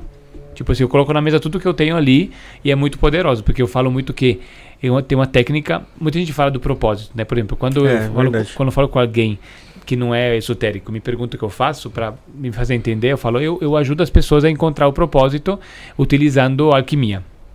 Aí esse curso, que é ch- chamado Sete Prisões Astrológicas, é um curso onde eu explico que eh, as pessoas que não encontraram o propósito, muitas vezes é porque elas não, não estão ainda numa vibração que permite isso. Então, assim, você concorda que tem amigos, a gente tem amigos, que eles nunca fizeram uma terapia, nunca fizeram nada, mas, mas flui na vida, tipo, se encontraram, resolve. E outros que Naturalmente. né, isso. E outros que estão mais bloqueados, né? Por que, alguns estão mais bloqueados? Ou porque a pessoa tem alguns trauma, que travou alguma coisa ali, e a pessoa tá, né, com dificuldade, ou a pessoa tá, tipo, literalmente assim, tá com dificuldade de vibrar eh, de- da tal forma. Então, como é que a gente entra nesse flow, nessa vibração, né? E aí eu falo que eh, não é racional. Não, não, não, se, não se fala assim, ah, porque a alquimia fala muito do propósito também. A alquimia Uhum. é, é- é eu digo que é a ciência do propósito também. Então, tipo, por quanto que tinha alquimista que era médico, que queria ajudar a saúde da pessoa e tudo mais, mas o grande objetivo da alquimia é, é despertar a alquimia do outro, né? Tipo, por que transformar o chumbeolho é o quê? Transformar um, um- um- eu, que estou escuro, e me fazer brilhar. Então, como é que eu faço? Eu tenho que descobrir o meu propósito. Aí, eu criei um curso, usei uma, uma, uma, uma inteligência assim, uma estratégia de dizer o seguinte, ó, vocês querem uma coisa assim boa, vocês querem uma coisa boa assim que vale como se fosse vale esse, esse curso vale com certeza mil reais, vale mil reais. Só que assim você pode fazer, eu não vendo, mas é só ao vivo. Então, tipo, se eu, se eu falasse, tipo, ah, tá lá no YouTube, aí as pessoas não iam fazer com seriedade, entendeu? Sim. Aí Você cria um compromisso ali. apareceu um monte de haters só pra dizer assim, ah, eu não, eu vi outra escola de chakra, sei lá. Aí assim, desse jeito, só vai, aí é só ao vivo. Quando termina a aula, tira do ar, entendeu? Aí tipo assim, eu, eu já botei 3 mil pessoas ao vivo às 5 da manhã. Uma vez eu fiz às 5 da manhã. Poxa, eu botei Sandro. 3 mil às 5 da manhã, assim, pra assistir, ó. Porque, porque as pessoas falam assim, se não for, se não for, se não for acordar, eu perco, né? Aí tem Sim. gente com sono ali. Aí até hoje tem gente traumatizada. Não, mas às 5 horas eu não posso. Agora eu parei, porque também cansei de fazer 5 da manhã. Agora eu faço umas 20 horas, né? Mas assim, é bem legal, porque a gente, tipo, começa. Aí eu faço assim, não faço toda hora, porque é cansativo também, porque eu tenho que ficar. Eu tenho que ficar, tipo. Na performance, são nove dias e eu tenho que manter um, um- uma, uma aula com ritmo muito. com meditação, às vezes, né? Aí eu falo de cada chakra. Aí falou, e esse, esse, esse, esse curso, quando eu criei ele, foi ele que me despertou, foi usando esses códigos Salomão. E assim, tipo assim, do nada eu falei, usei o código, né? Aí o negócio fala assim, cria um, na minha cabeça, cria um grupo de WhatsApp, diz que faz nove dias de aula. E avisa todos os seus alunos que compartilhem para o máximo possível que você precisa fazer isso. E pronto. Tá bom. Aí eu fiz, né? Aí do nada, os meus alunos começaram, tipo, a compartilhar doidado. Tipo assim, foi um compartilhamento fora do normal. Não, não dá pra explicar, não é, não é replicável, entendeu? Não dá pra, Eles abraçaram dá pra mesmo. o que aconteceu ali. Tipo, porque depois eu tentei replicar, não, não replicou. Naquele momento Ah. era o momento, entendeu? Era uma coisa espiritual, sabe? Eu tava. Eu, tipo, não tinha tomado. Fazia já um ano que eu tomava ayahuasca e em um certo ponto sentia o meu corpo vibrar. Que que é isso? O que que tá acontecendo comigo? Era uma coisa muito de certo tipo. Aí do nada, quando eu comecei a fazer esse curso, eu, eu, eu, eu comecei a dar. A, tipo assim, do nada se, se lutaram sete grupos de WhatsApp de 250 pessoas, na época que tinha bloqueio de 250. Sim. Tipo, tinha 1.600 pessoas em grupo de WhatsApp do nada. Eu nunca vi um, um número assim. Eu falei, nossa, e agora? Eu, não sabia nem qual era o tema das aulas, né? E eu falei, agora vou- que, que aula que vai ser? Aí eu continuei no código, né? Aí eu tenho um dó, eu via na cabeça. Preciso dessa Você vai resposta. falar dos sete chakras e da sua conexão com o propósito. Ah, aí eu falei, legal. Aí eu, tipo, aí começou, comecei a escrever. Fazer então, roteiro. coloca o roteiro aí. Vai. A sexualidade e o propósito. A, a vaidade e o propósito. O dinheiro e o propósito. O amor e o propósito. Comecei a.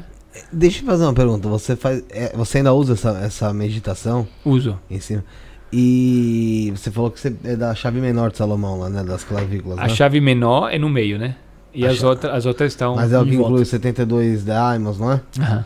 Você faz algum ritual de banimento? Não. Porque você tá trabalhando na energia também de diamonds. Então você tá tendo ali fazendo uma. Para a alquimia, Diamond são bons espíritos, não são demônios. Mas mesmo assim, banimento eu digo pra ele não, não É acabar tem- atrapalhando o seu, a, a sua vontade durante o ritual. Existe banimento. Porque assim. Mas, mas, tem, mas tem, o que eu uso não é só Diamond, né? Não, sim, você ouviu que tem anjo, Tem que tem, anjos tem, também. É. tem outros, outros símbolos, mas ainda, ainda assim inclui a. É meio que parece um pouco com a Goetia. É, só que não, não Tem símbolos ali são da os Goetia. mesmos símbolos da Goetia, mas não não estou usando como usa Com a da intenção, Goetia. na Isso. intenção da Goetia, É. sim. Mas é, é- são egrégoras ali, formadas já, né? Sim. Depende- então, não, não tem na- nada que você faça, você faz um banimento, assim, quando você faz esse tipo de meditação. Não, eu só, eu só, eu só me conecto ali, fico lá 10, 15 minutos, olho lá dentro, no meio, Aham. entendeu? Aham. E, e quando eu saio de lá, eu tô diferente, entendeu? Por exemplo, eu vou fazer um exemplo. Ali tem aque- aquela conexão, é uma conexão que eu, eu aprendi, que é uma técnica de John Dee. Então, por exemplo, para cada para cada para cada ju- conjunto é um, é um signo. Então eu trabalho por por conjunto astrológico. Então, por exemplo, o meu ponto de vista é esse. Tipo, eu nunca estudei Goetia. Eu, quando vejo assim no, no YouTube Goetia, eu vejo que eles falam um monte de coisa assim que dá até medo, né, de ver, de ver. Mas, mas assim, tudo, é. tem, tudo, tem, tudo tem sua sua dualidade, é, né? Então, é, é. Eu, tipo assim, eu não conheço, eu, não, eu digo assim, eu não conheço Sim, exatamente. sim, sim, Eu vi só que tem muita coisa que eles falam, que tem um demônio, né? Tipo assim, quando eu falo para os meus alunos, medita- quando eu falo para o meu aluno meditar, eu falo assim, não, não fica vendo aquelas coisas, vai ficar com medo. só medita para ver o que acontece. E aí, tipo, a, a, mi- a minha experiência sempre foi muito positiva, tipo, Ah, como se fosse uma inspiração, Eu nem entendeu? tô tratando a parte de Daimon ali como demônio de fato, como Sim, dizem, sim. né? É, de fato são espíritos ali, mas não tô tratando como, como demônio. Mas pra saber se tem um ritual de, banimento, não por conta de ser um, um- um demônio, mas por conta de como você mesmo falou que são. é, você sabe que são espíritos que estão ali e tal. Às vezes existe alguma. No meio desse, dessa meditação, algum entra ali no meio e acaba, vamos supor, atra- querendo atrapalhar, querendo fazer algo diferente do que seria o positivo pra você, entendeu? Foi isso que eu. É que, é que eu não vejo, não, não, não é esse meu ponto de vista. Vou Aham. tentar explicar para você. Para mim, aquele, aquele, aquele, aquele, aquele símbolo, né? É, por quanto que ele representa um símbolo de um daimon, né? Aquele símbolo, ele tem um poder de acordar algo no teu cérebro. Então é Uhum. muito mais, é, é, só para você entender, tá? Uhum. Não vejo que eu estou invocando ninguém ali. Uhum. Eu vejo, o meu ponto de vista é que eu, aquele, aquele código é como se fosse um- uma chave que abre Sim, no meu sim. cérebro alguma coisa. Mas aí que tá, você falou que assim, que existe. exi- já houve até. Acho que palestras, né? Que você fez essa meditação antes. E depois foi, você falou, caramba, falei, comecei a falar sobre coisas ali. Mas porque eu me conectei, assim, o que aconteceu, no meu ponto de vista, né? Tá.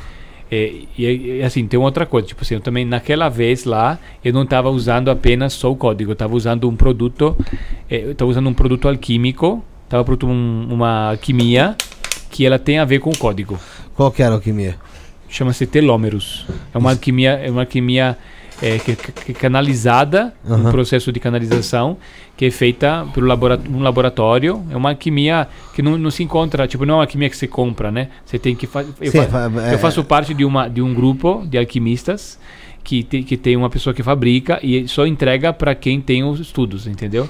Tá, Aí, tipo, eu preparei, de acordo com o meu mapa astrológico, tá. é, eu estava tomando, tipo, naquele momento, eu estava tomando alquimia de peixes. Que eu percebi, que é a alquimia da espiritualidade, eu percebi que aquilo eh, me conectou muito com o fato de eu me doar sem esperar nada em troca. E aquele código estava despertando muito isso. Tipo assim, me veio muito assim, durante aquela, aquele, aquela aula, veio uma informação. Tipo, eu posso, vou falar uma coisa para você, que é uma coisa normal Sim. nada de, demais. Só que dentro de mim aquilo eu- tipo, virou um livro, sabe? Tipo, Sim. virou uma, uma sabedoria, sabe? Você conseguiu, tipo, meio que. Meio que. Acessar um conhecimento. É, é, você conseguiu meio que hackear o, o, o código que tava, tipo, meio que travado dentro de você. É, eu senti que assim, eu sempre fui um doador, só que você lembra quando eu que um doador, é, às vezes se dá mal? Você se doa, se dá mal.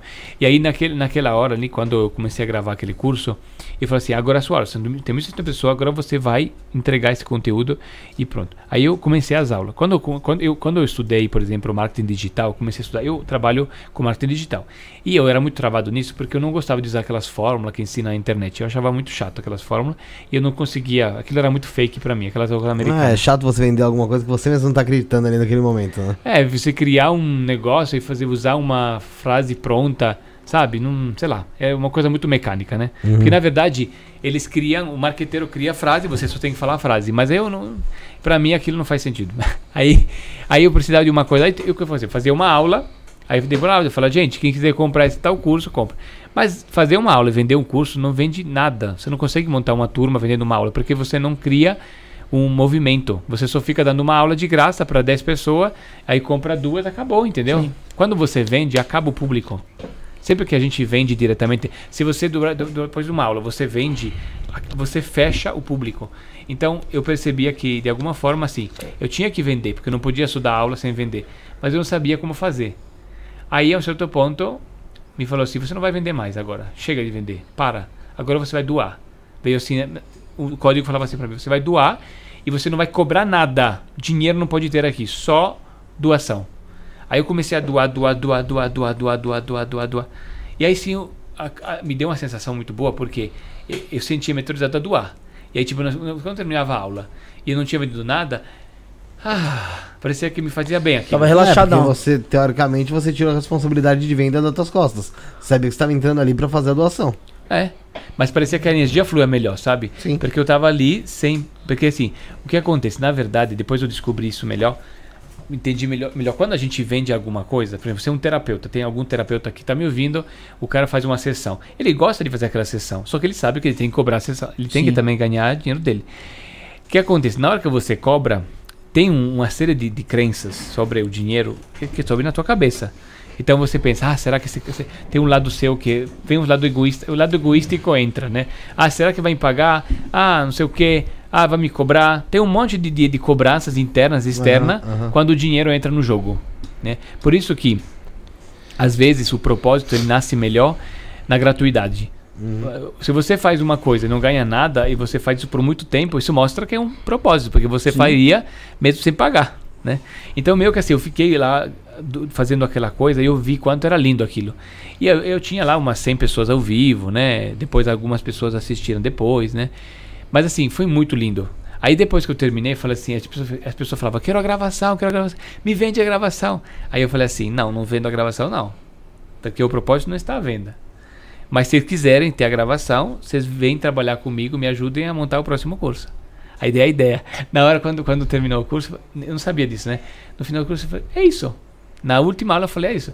Aí me veio a expressão na hora. Na hora que eu falei isso, eu recrutei um monte de, de alunos para divulgar o próximo curso. No próximo curso, tinha 8 mil inscritos. Pô.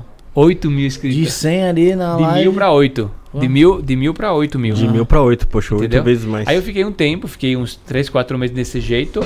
Aí, tipo, fiz de graça pra muita gente e, e, e assim, treinei esse, esse, essa doação. A um certo ponto eu falei: Bom, são já três meses que eu trabalho de graça, não ganho um tostão com isso, eu preciso pagar as contas, né? Aí eu comecei, tipo, a meditar no código de touro, né? Código de touro. o touro é a matéria, né? Sim. Aí eu falei assim, agora vamos ver se vem alguma inspiração de como, de como fazer, o que fazer com isso, né? E aí na hora me veio assim, faz assim, no meio da live, você só fala, né? Só. Você fala, quem tem interesse de aprofundar, escreve nesse número aqui, que eu faço uma aula a mais. Quem não quiser pode continuar aqui gratuito. Na hora que eu mandei o número, as pessoas que queriam aprofundar me escreveram, escreveram 300 pessoas, eu fiz uma venda, eu fiz a, minha, a maior venda da, da história que, que eu tinha tido até então, entendeu? Por quê? Porque eu tinha criado um, um, uma, um movimento, né? Tipo, através da minha doação, criei um movimento. Mas Tudo isso foi sem, tipo assim, você foi- criou conexão com a pessoa. mas eu criei, Né? uma, criei uma, Uma uma, rede ali, egrégora. uma egrégora, criei uma né? rede. Só que isso, eu não tinha. Tipo assim, não é que, tipo, imagina que eu falar pra você, agora eu vou te ensinar uma técnica. Como criar uma egrégora. Você tem que fazer isso, isso, isso. Fica uma coisa meio mental, né? Aham. É. Tipo, ah, vou fazer isso. Não, aquilo aconteceu sem eu entender. Tipo, eu tava recebendo, recebendo o comando e fazendo. tipo, sem saber o que tava acontecendo, se ia dar ruim, se ia dar bom, mas eu confiei. E aí depois aquilo lá, tipo, criei, criei uma rede, uma egrégora que continuou. Porque quando você cria uma egrégora ao seu redor, aquela egrégora pulsa. Então é como se fosse, se você não dá aula, eles se falam, você vai dar aula agora. Né? Você, por favor, né? não, faça, não faça isso não. Então, tipo, depois é, aquilo foi crescendo, foi crescendo e não parou. E aquilo foi uns quatro anos atrás. E esse curso, se você tem uma ideia, eu conto, não conto quantos se inscreve, eu conto quantos que vão ao vivo, né? Então, tipo, eu já calculei assim que mais de 40 mil pessoas fizeram o curso ao vivo. Então, Poxa, muita bastante gente. gente ao vivo. Inscrito 350 mil. Mas feito ao vivo, tipo, do, do começo até o final. É muita gente. E tipo, se eu tivesse cobrado esse curso, ele não, não teria essa. essa, é essa milionário, É, pô. não, ter- não, ser ele não teria mas- chegado nessa. ninguém- essas pessoas não teriam Mas essa, não, pagar. mas É. essa não era a intenção também, né? Não era. Você Não, não, não, atinge não, tantos não, de pessoas. não, Se eu tivesse cobrado, se eu tivesse não cobrado, teria só, se eu né? tivesse cobrado, só mil pessoas ia fazer, Sim. entendeu? Aí poderia ganhar um milhão de reais, mas tipo, eu preferia ajudar muita gente e depois oferecer outras coisas, né? Sim, não. É, a maneira de abordagem e tudo, né? Ô, ô, Felipe, ô, vamos falar ô, sobre- Stefano. Vamos falar sobre. Vamos dar um senão recado vai- aqui. Vamos. Vamos lá. É, primeiro vamos falar sobre a Vinache. Dá um tempo do convidado respirar, quer mais água aí, mano? Tá É. bem? Quer ir no banheiro, pode ir lá. Vamos falar sobre A Vinache, vamos lá. Templo Avinashi, Josiel. Josiel, pronto? Tudo pronto? É isso aí, galera. O Templo Avinash é um templo luciferiano de Kimbanda e Goécia, tá? É, você conhece melhor procurando aí no YouTube Templo Avinash. Também teve entrevista que o Mestre Caveira, que a Mestra Avinash deram aqui no Estúdio Podcast. Tem o Mestre Caveira sozinho também. Você consegue achar, bem legal. Você vai conhecer bastante deles através também dessa entrevista, desse bate-papo. E o Templo Avinash está sempre de portas abertas aí para ajudar todos que o procuram. O primeiro passo é jogar com a Mestra Avinash ou o Mestre Caveira para que eles possam identificar o que você precisa para melhorar a sua vida, resolver os seus problemas e etc. E tem o Oráculo de Kimbanda Luciferiana, que é um jogo em que Lúcifer, deuses luciferianos, Exus, pombogiras, malandros e outras entidades respondem, inclusive os guias espirituais do próprio consulente. Por isso é o jogo mais procurado. Praticamente qualquer pergunta pode ser respondida nesse oráculo, e se a pessoa tiver necessidade de fazer algo para orixás, ele aponta então é necessário jogar os búzios também para saber o que deve ser feito. Aproveite todas as orientações do oráculo e mude a sua vida. Entre em contato com o WhatsApp do templo e esclareça suas dúvidas. É o 21 96782 5911. 21 96782 5911. Acesse o site do templo. Ele está bem completo e tem muitas informações que podem ajudar você. www.temploavinache.com.br Um abraço pro mestre Caveira, pra mestra Vinache. Obrigado por estar conosco nessa caminhada. Vai lá. Ô, ô, ô, Stefano, a gente tava falando aí sobre o propósito. É, o propósito, a gente já nasce com ele e busca instinti- instintivamente esse propósito? Ou, e, mas a gente é podado sobre esse propósito? A gente mesmo se bloqueia desse propósito? Boa pergunta. Então, na verdade, a alquimia acredita. Isso aqui é uma fé da alquimia, tá? É, é uma, é, uma, é uma lei da alquimia que a gente acredita ou não acredita, né? A alquimia acredita que nós somos predestinados a algo. Então, tipo, quando você vem para a Terra, você escolhe pai e mãe e você já vem com uma predestinação. E essa predestinação, ela tá meio que escrita no, no, no mapa de nascimento, em partes, e ela vai ser gravada no seu cérebro na hora que você corta o cordão umbilical. Então, quando você nasce, aquele momento vai lembrar, é sincrônico, não é, não é por causa do momento, é porque você escolheu aquele momento, né? Porque aquele momento é sincrônico para poder né, gravar aquela informação no seu cérebro. E aí, ao longo da sua vida, aquela, aquela memória astrológica vai ficar te conectando. Então, a alquimia acredita que você tem uma predestinação. Só que às vezes, vou fazer um exemplo. Imaginamos que eu. Imagina assim. Imagina que eu vim para ser um terapeuta holístico no Brasil, nasci no Brasil ou nasci na Itália. A probabilidade de eu me frustrar na Itália é maior. Por quê? Porque né, é impossível ser terapeuta. Na Itália não dá para ser terapeuta na Itália. Não, não tem. Não tem abertura para isso. Então, se eu nasci lá, é, o ceticismo de lá, o ambiente de lá, para aquele tipo de missão, vai me frustrar mais, concorda? Sim. certo? Agora, na do Brasil é mais fácil. Mas se eu nasci no Brasil numa família evangélica, pior, né? Aí eles vão me inculcar um monte de coisa. Então depende muito da família que você nasce. Às vezes você nasce numa família que te dá coisas boas, que te dá, te dá bons inputs, boa educação e tudo mais. De repente, uma família que tem dinheiro, mas eh, que te atrapalha psicologicamente, entendeu?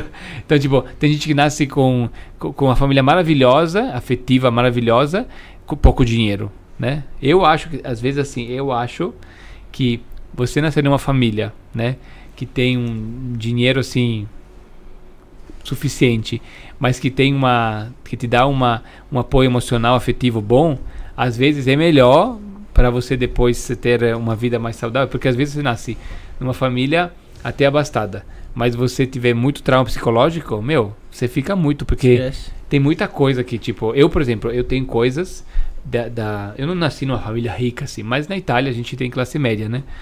Então, tipo, mas eu tinha muito, muita memória travada, tipo, eu só, eu só me desbloqueei porque, tipo, se eu te mostrar as faturas que eu gastei já de terapia, você vai, você vai passar para trás. De quanto que eu investi, tipo, em Uhum. produto natural, em terapia, em terapia, porque tinha muito bloqueio, mas muito. Sabe, tipo, uma como se fosse um aluvião no meu corpo, assim. Teve que tirar muita coisa. Stefano, e, e- e aqui a conexão que a gente, a gente tem aqui no Brasil é, com a natureza, você acha que é por isso que a gente, a gente tem essa facilidade com, com esse lance mais esotérico, mais místico? Ah, eu acho que o, o Brasil é uma coisa, é uma coisa muito. é, tem, tem- existe, existe, não sei se vocês viram, essa, esse- não sei se. Porque eu- na época que eu pesquisava as coisas de espiritualidade, no começo, me, me contaram, né? O pessoal espírita conta essas histórias, né? Que tipo, teve até uma, um momento, porque dizem que o país mais espiritualista que existia era, era a Índia, né? Que a Índia era o Uhum, país mais sim. espiritualista. E que teve uma hora que alguns monges fizeram uma viagem, tipo, para porque di- disse que tipo o centro espiritual do- da Terra ia mudar e que ia mudar ia ser a América Latina e tipo entre o Peru e o Brasil ia sediar um novo centro, né? E tem uma história que fala isso, conta essa história para explicar o porquê que o Brasil é tão espiritualista assim, né? Então tipo eu sinto assim, é só pisar. eh, A minha sensação, não sei se vocês percebem quando quando vocês viajam, né? Mas quando eu entro na Itália, A gente não costuma viajar nunca pra foi para né? Itália, né? Nunca foi. Não, Mas quando Vamos pra outro lugar, né? quando Nem pra França. para Europa não fora, né? Não foi. Mas assim, tipo, no Brasil você, você sabe que vocês não têm a diferença, né? Mas tipo assim, chega na Itália, você chega na Itália, você sente assim, um negócio meio. O clima Um, diferente. cli- uma energia. Pode ser, pode estar sol, mas você sente aquela coisa mais material. Você chega no Brasil, já, já, já chega se arrepiando, assim, ó. Eu- sei lá, eu, a diferença, sabe? Medo de ser roubado, o SUS tá uma bosta. Os caras já Não, dando o golpe. que não manda. Não, mas o, pa- o pa- o Brasil também tem suas. Ah, Qualidades. Qualidades, Tô né, brincando, patriota. Não, não sou patriota. Não sou patriota. Não me, não me confunda. Não é patriota? Então Não, não, não país? sou, não sou patriota. Ih, Sou tá nacionalista. enrolando. Não, mas, mas, mas é uma. Mas é uma. Sou nacionalista. É uma coisa que eu acho que é, que é até difícil você explicar, né? O que você sente, assim, pisando em um. Tipo, que nem você falou, na Itália, lá, você, você chega na Itália e sente uma coisa mais. Mais materialista que você falou, né? É, é, é- é Mas- difícil explicar pra quem nunca passou por uma experiência dessa, É, né? é. Mas, tipo assim, o que eu quero dizer é que a diferença é que quando eu cheguei no Brasil, eu, eu, eu sentia claramente, assim, que a- o clima tava... A energia tava diferente. É que o Brasil ele é mais acolhedor até com esses temas, na verdade, né? Em A geral, né? Tipo, espiritualidade, no, no- no geral, eu digo, a espiritualidade em si aqui é, a gente, é o povo brasileiro acolhe, de certa maneira, qualquer tipo de espiritualidade que você for trazer pra cá. Se você for trazer uma espiritualidade você tem que ficar batendo bolinha de ping-pong na mesa, olhar três vezes pra no canto da parede tomar banho gelado, assoviar no escuro, o pessoal vai ter adepto. Então, assim, o brasileiro ele é, ele é muito carente mesmo dessa. Talvez de algo mais mascado em referente à espiritualidade. Muitas pessoas estudam, mas poucas pessoas se aprofundam mesmo nisso. E assim, boa parte das pessoas, na verdade, ouvem e apenas o que ouvem a- levam como verdade. Então o brasileiro ele é muito carente com isso. Então, o- qualquer coisa que você for trazer em relação à espiritualidade, em relação à técnica, é, vai despertar uma certa curiosidade. Sim. Eu acho que talvez seja por isso. Agora tem esses países geralmente, principalmente da Europa, ali mais pra cima, é, existe muito ateísmo, muito ceticismo. Então pra você conseguir abrir pelo menos espaço dentro da mente da pessoa pra conversar sobre esse tema, você já tem um desgaste muito grande. Eu acho que assim, se você olhar a Europa, eu acho que assim, a Europa toda, eu acho, eu acho que mais é, mais quadradona, né, mais racional, mais conservadora. Mas eu acho que a Itália é pior ainda, porque a Itália tem a coisa da Europa e tem, a, a, hum, tem o negócio da igreja, né? É, da, do Vaticano. do Vaticano. Aí fica muito, muito dogma. Tipo, porque parece a minha, a minha impressão do italiano é que, tipo assim, você vai no italiano médio, ele não quer praticar a igreja católica, porque ele já cansou, mas ele também não quer saber mais, na- mais nada. Ele não quer saber de, de conhecer uma coisa nova, porque ele parece que a garganta dele ficou com uma carcaça da igreja católica, entendeu? Uhum. Porque lá, esse chakra aqui é o chakra que é onde atua a igreja. Entendeu? Quando uma pessoa. Por que, que, por que, que o brasileiro gosta muito de igreja? É a mesma razão desse, dessa busca espiritual. Porque é como se tem, tem, tem muitas pessoas que não têm muita, muita educação, muita cultura, muita coisa. Então aqui é como se fosse uma fita vazia, entendeu? Aí chega uma pessoa, um pastor, uma pessoa que inspira, a pessoa fica lá. Aí aprende, e fica lá. É como se fosse uma escola espiritual, né? Então Uhum. a pessoa, ela quer ser, tipo, eu, por exemplo, que vim da Itália, eu não, não tenho vontade de, de, de, de aprender coisas espirituais, não. Não tenho, não tenho essa carência, ah, eu preciso. Não, eu fiquei curioso de saber de coisas eh, mais holísticas. Agora, quando eu vejo, eu começo a ver dogma, quando eu começo a ver pecado, quando eu começo a ver gente querendo me controlar, eu falei, não. Entendeu? Então, então, na verdade, a tua procura não é pela religião. É, talvez seja pela espiritualidade em si, pela uma conexão de você consigo mesmo. É, e até de um criador com, com você. Mas não é pela religião, pelo, pelo, pela aquela cadeia de, de isso pode, isso não pode. É. Né? Porque isso é o que eu já vi lá na Itália, né? Sim, sim. É, sim. entendeu? Tipo aquilo que a gente já cansou lá, né? E a gente se sente, tipo, você tem uma ideia, até hoje, né, a gente não tem mais eh, não tem mais essa essa repulsa. Pra você ter ver como a gente fica, né, como o italiano fica com repulsa de, de igreja, né? Por causa da, da- do de tanto dogma que tem lá, de tanta regra, de tanta coisa. Eu, nos primeiros momentos, quando fui tomar ayahuasca lá na, na Amazônia, eu fui numa igreja. Sim. E ele cheio, cheio de, de dogma, de regra, Uhum, pode é, isso, não tem. pode aquilo. Eu comecei a ficar assim, encucado com. Tipo, comecei a ficar encucado. Aí hoje em dia, tipo, depois de muito tempo, que agora sou normal, normal, mais, mais resolvido, eu fui nessa mesma igreja aqui perto pra conhecer. Tipo, tinha regra e tudo mais. Mas eu falei, não, eu entendo por que, que tem regra, né? Tipo, eu compreendo que pra sustentar uma egrégora tem que ter regra. Tipo, eu compreendo, hoje eu entendo. Então, tipo, eu não vivi isso como uma privação. Mas eh, o italiano, assim, só pra vocês entenderem isso, tipo, o, euro- o italiano, assim, Cultura, né? ele tem essa, essa, essa, essa- essa- esse cansaço, às vezes, dessa... É, ma- mas é, pelo que me parece, é um povo muito tradicionalista, né? Eu mesmo tenho um, um- amigo do meu pai que ele é italiano lá que, poxa, ele mora aqui no Brasil já fazem quase 50 anos. E até hoje ele, ele se apavora em ver alguém colocando água no macarrão pra esfriar o macarrão. É, é. Você vê que ele tem, tem um, um uma tradição ali Porque é forte. muito, é né? muito preso ao passado. Por exemplo, vou fazer um exemplo.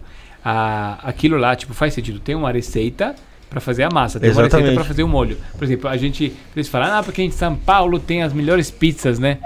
Mas tipo assim, porque vocês são muito criativos e tem muita mais, exemplo, tem coisa que para nós não tem cabimento, tipo, não dá para colocar frango na pizza, gente, não dá para colocar tem, tem muita pizza, por exemplo, claro, não, não todas, mas tem umas pizzas que coloca ingrediente, para colocar muito ingrediente, coloca coisa vinagrada na pizza, pelo amor Porra. de Deus. Tem até estrogonofe agora, pizza, mano. Tá? Pô, os caras os cara viajou, mano. A gente tem aquela coisa, a pizza tem que ser, tipo, você tem as receitas, até, até, tem as receitas da, da massa, que é tudo igual, e até as combinações de ingredientes são Nápoles, São únicas ali. você tem a Nápoles, tem não sei o quê, Aham. e eles seguem a receita. Tipo, quem deu aquela receita foi um alquimista bom, entendeu? E eles seguem a receita, não tem como mudar aquilo. Eles acham absurdo porque eles estão muito ligados ao passado. Por isso que eles não gostam de estrangeiro. Quando eu vou pra lá, eu sofro preconceito. Quando chego pra lá, com, Uhum. com sotaque diferente, Uhum. ele fala assim: de onde você vem? Eu falo, não, eu sou de Turim. Não, não. Sotaque aí Você é. tem sotaque de uruguaio. Que- De onde você vem? Cara, e eles, eles, eles me, me, me discriminam. Poxa, Sério? Só Ah. discriminação do. Mesmo você nascendo lá, pá. É por Ah, causa do porque eles sotaque, né? sentem o sotaque e. Enquanto não fica, se eu ficar lá dois meses, você para o sotaque, mas nos primeiros dois meses. né, fica, no começo ali ainda tá, É. tá preso. É... Ô Stefano, você falou também aí sobre essa escolha que a gente faz, né, quando, quando nasce, aí, pra escolher, escolhe os nossos pais. Então você acredita que a gente tem um, um karma? Esse conceito do, do, do karma, né? É, é um conceito que na alquimia não é exatamente um karma, porque assim, é, tem gente que fala assim, não, porque eu vou fazer isso porque eu tenho uma dívida. Porque karma é como se fosse uma dívida, né? É como se fosse, na verdade, uma. uma vamos fazer um exemplo. Imaginamos que na vida passada eu cometi alguma coisa errada. Quando você morre, você paga tudo. Você não tem dívida. Por isso que você concorda que às vezes a forma como a pessoa morre, tem gente que morre leve, tem gente que morre meio pesado. Quando a gente morre meio pesado, por uma doença crônica, você está pagando pecado, né? Ou uma situação bem complicada. Quando a pessoa morre assim dormindo, né? Parece que tem pouco pecado, né? Então, quando a gente fala do karma na alquimia, a gente fala do karma de agora. Tipo, se eu, se eu, se eu matar um, um gato, eu vou ter um karma desse negócio. E vai ser pago aqui mesmo nessa É, eu vida. vou ter que pagar aqui. Se eu torturar alguém, se eu fizer mal a alguém, eu vou criar um karma de agora. Agora, a gente acredita que a gente vem como uma promessa, não, não é um karma. É tipo, a gente vem para cumprir algo novo, para buscar uma nova experiência. Porque Uhum. o espírito ele precisa evoluir. Então, para a alquimia, a reencarnação é, é- é- é voltado para evoluir o espírito. Então, o espírito está buscando evoluir. Então, tem duas formas de. Na alquimia, tem dois tipos de espírito. Tem um espírito que busca vir para evoluir, ele tem que se evoluir, porque ele tem que evoluir, porque ele ainda está muito precisando. E tem um outro tipo de espírito que são mais raros, mas existem, eh, que são os espíritos que vêm para ajudar os outros, né? Então, tipo, tem um- como se fosse um, um, mas é um que vem para si, um que vem para o outro. E aqueles que vêm para o outro, eles têm que vir para dar exemplo, né? Então, não tem numa família, às vezes, uma pessoa que, tipo, é diferente das outras, e as outras não entendem ele, e, e querem massacrar ele, às vezes, também acontece. Às vezes porque esse cara, ele é diferente. Ele não veio aqui... Tem muita gente aqui, aqui mesmo em São Paulo, né? Que você vai ver um monte de drogados ali, na... na no- como é que chama? Cracolândia. Cracolândia. Cracolândia, tem muitos desses drogados que eram esses caras que vieram para os outros. Só que o cara, ele, é- ele, ele desce numa família muito complicada e aquilo para ele é muito pesado. E às vezes ele, ele, ele esquece, porque ele esquece do que ele veio fazer aqui e aí ele se perde nas drogas, porque ele busca... Por que que a pessoa se droga? Porque ela tá querendo anestetizar um sofrimento, né? Então tem, tem, não digo todo mundo ali, mas tem alguns ali que são anjos perdidos, né? É uma fuga da realidade ali, né? Então, tipo assim, tem, tem muita. Tem, tem pessoas que têm. as pessoas que vieram aqui para fazer algo maior. Né? Tipo, tem dois tipos de propósito para alquimia. Um, um tipo de propósito da pessoa que vem para fazer algo maior. E tem um tipo de pessoa que vem para si. É um propósito mais egoísta. Um propósito de se trabalhar, né? Que mais ou menos é. No Espiritismo tem muito isso também, né? De, da- do- dos espíritos que são mais jovens, que precisam trabalhar. Sim. Tipo. Entendi. Stefano, ah, antes- daqui a pouco eu vou pedir para o Rafael falar da Candelabro. É, então, antes para ele se preparar, e o que, que para você de fato é uma é alquimia? O que, que é alquimia? É, o que, que é alquimia para você? Alquimia para mim é um, um- uma ciência antiga Aham.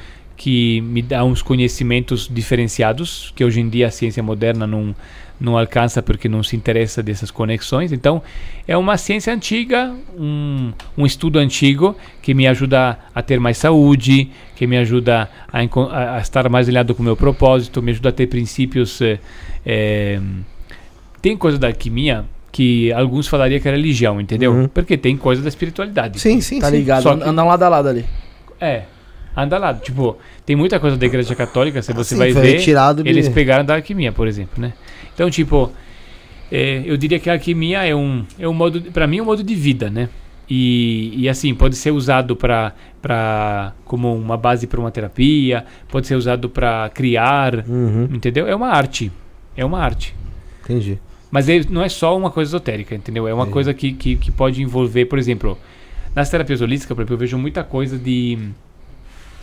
Muita coisa, muita coisa etérica. Uhum. Na alquimia, por exemplo, tem muita coisa também de visão do físico. Por exemplo, a gente quando a gente vai estudar sobre doenças, por exemplo, a gente vai ver uns, umas doenças assim, a gente tem a teoria dos miasmas. A teoria dos miasmas é uma teoria de bactéria, de vírus e, e por exemplo, Astrais, né? não, não, bactéria, vírus de verdade. De verdade aqui. É. Ah. Por exemplo, a gente fala assim, na, na, na alquimia, né? Quando o alquimista ele quer olhar para o ponto de vista da medicina, ele entende que todos aqueles parasitas que a gente tem, né? Que a medicina fala que a gente tem, a gente chama de miasma. Hum. Só que, olha que interessante essa visão. Pra- Só para você ver como a, a alquimia é uma visão mais eh, ci- científica, mas tem uma pegada esotérica. Então, quando eu falo de miasma, você pensa assim, eh, larvas astrais, eh, espíritos, né? Sim. entidades, sei lá, uma energia assim. existe isso, claro. A alquimia sabe que existe isso também. Mas existe algo mais simples disso. Existe o quê? Miasma. Miasmas são o quê? São, é o espírito da bactéria.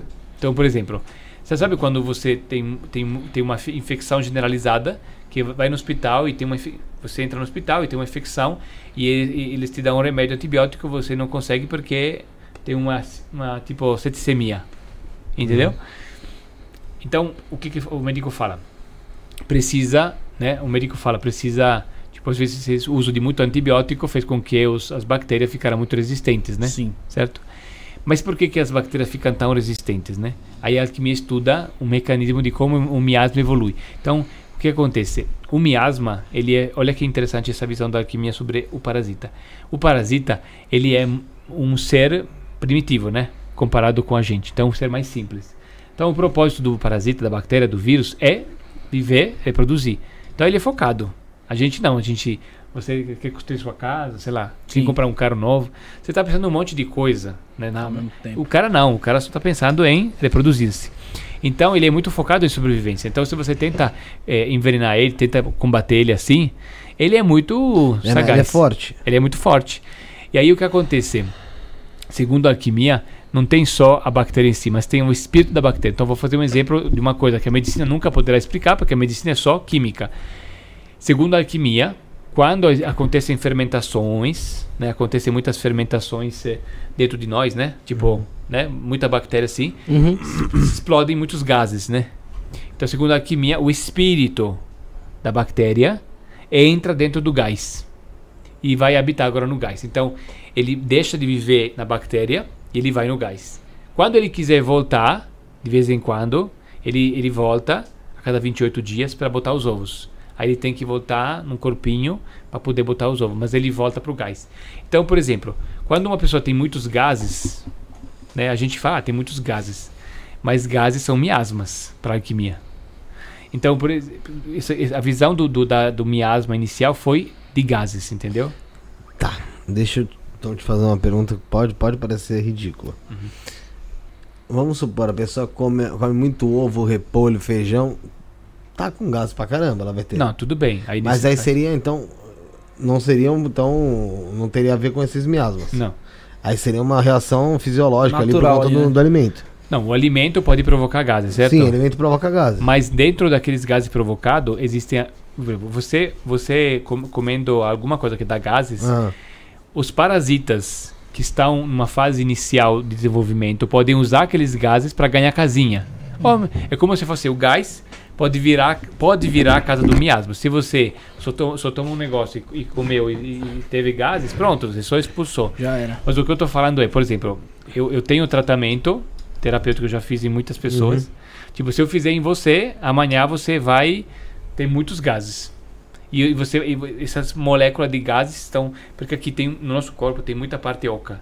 Então, você a gente acumula gases. Você tem uma ideia? Então, quando você, por exemplo, aplica técnicas, por exemplo, com aromaterapia, né? Aromaterapia ajuda a quebrar a molécula de gases. Uhum. Aromaterapia é um dos, dos, dos, dos, eh, dos principais eh, remédios que a alquimia usa para combater miasma.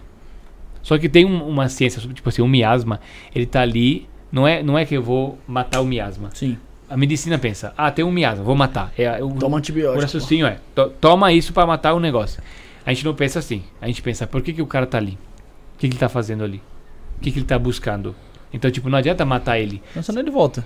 É, eu tenho, eu tenho que entender o que ele tá fazendo ali. Tipo, por que que chegou esse o ladrão motivo no meu dele tá corpo? ali. É? O motivo. O motivo. Entender o motivo. Então, assim, tipo, se eu entender o motivo e tirar o motivo, Ele já- não retorna. o- ele já, tipo, vai querer sair do- dali, né? Não tem por que ficar ali. Então, assim, se, eu, por exemplo, tem algumas técnicas que eu faço, às vezes, por exemplo, às vezes uma, arom- uma aromaterapia normal, um- um- uma pessoa, um cliente né, de terapia que é muito cheio de, de energia pesada, tipo, né? Uma vez, por exemplo, teve um caso, uma situação, né? Que um am- amigo meu, ele estava usando um produto de aromaterapia, usando alguns óleos que são bons para energias pesadas, assim. Aí a paciente estava um pouco fora do peso, né? Uhum. E aí ela sentou no- na maca da, da, da acupuntura, né? E ele, ele esqueceu de, de borrifar o cheirinho, né? Uhum. Que é um cheirinho, não é um cheirinho de perfume, é um cheirinho de óleo essencial. Diferente essência, aqui no centro vende muita essência, né? a perfumaria. Aquilo lá é só para dar cheiro go- gostoso, né? O óleo essencial, ele é diferente, porque Aham. ele é natural e ele combate, ele faz um efeito terapêutico, Aham. porque ele não é só o cheiro. Então, quando ele gostava de botar esse cheiro para desodorar o ambiente e limpar o ambiente, mas ele esqueceu. Aí, quando chegou a paciente, a paciente sentou na maca, ele começou a borrifar, né? Fala, desculpa, eu esqueci de borrifar. E aí a, a mulher começou. Começou, Vomitou? deu uma, não, um arroto assim. Puta. Deu um arroto assim. Aí ele. pss, pss, de novo. Espirrou mais. Ele arrotou aí, tipo, soltou, soltou os miasmas. Soltou miasma. Aí eu. tch, tch, tch, Aí a mulher. Ele Continuou soltando. Foi acho que umas três vezes, né? Vou só ter um outro exemplo. Por exemplo, uma vez eu tava na Itália e eu tava decidido que eu ia te- testar uma técnica que era uma técnica muito diferente do que eu trabalhava aqui no Brasil. Aí uma técnica que usava uma mentalização e usava alguns instrumentos que na verdade eu percebi que aqueles instrumentos era só para se concentrar, mas eu estava usando a minha a minha energia, né? Então eu botei a, a paciente assim, deitada assim na maca, lá na Itália, no consultório da minha mãe. Aí botei lá assim, e aí eu comecei a. Ela me contou da história dela, me falou que ela estava com os problemas, porque ela tinha tido um namorado que era. eh, tipo, traía muito ela, e tipo, ela acabou pegando uma doença venérea, sexual, uma ECT e tudo mais.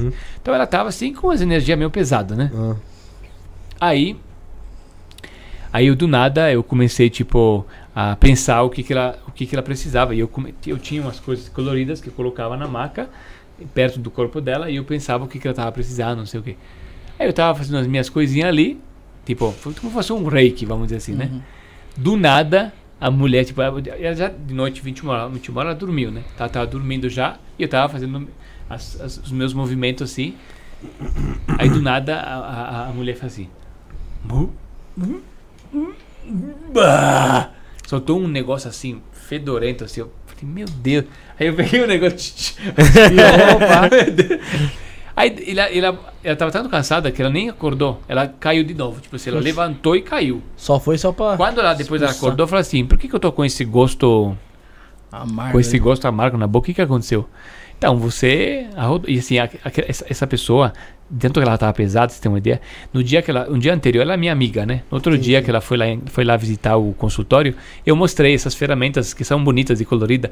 Eu tava mostrando as coisas para ela. E eu me aproximei um pouco dela, conversando, assim, como amigo, sabe? Você, meio, uma conversa meio conectada, que você é amigo da pessoa, não sei o quê. Do nada eu falei assim, meu, eu preciso no banheiro. Rapidinho. me, deu uma, me deu um negócio no banheiro. Meu, mas eu fui no banheiro assim, sabe aquela coisa que você parece que você vai ter um parto? E na hora que eu tava fazendo o número 2, eu comecei a rotar no meio, tipo assim, gente, o que, que, que, que essa O que, mulher que tá tem? acontecendo? Essa mulher, tipo assim, eu peguei umas coisas pesadas dela, né? Ela tava muito pesada. Era o miasma que ela deixou no ar ali. Então, porque quando você, tipo assim, quando você tá muito li, quando você tá muito limpo energeticamente e você não se protege conscientemente, você chega uma pessoa meio pesada, você pega tudo, né? Ainda mais se você, tipo, se você gosta de ajudar a pessoa, chega uma pessoa que você, né?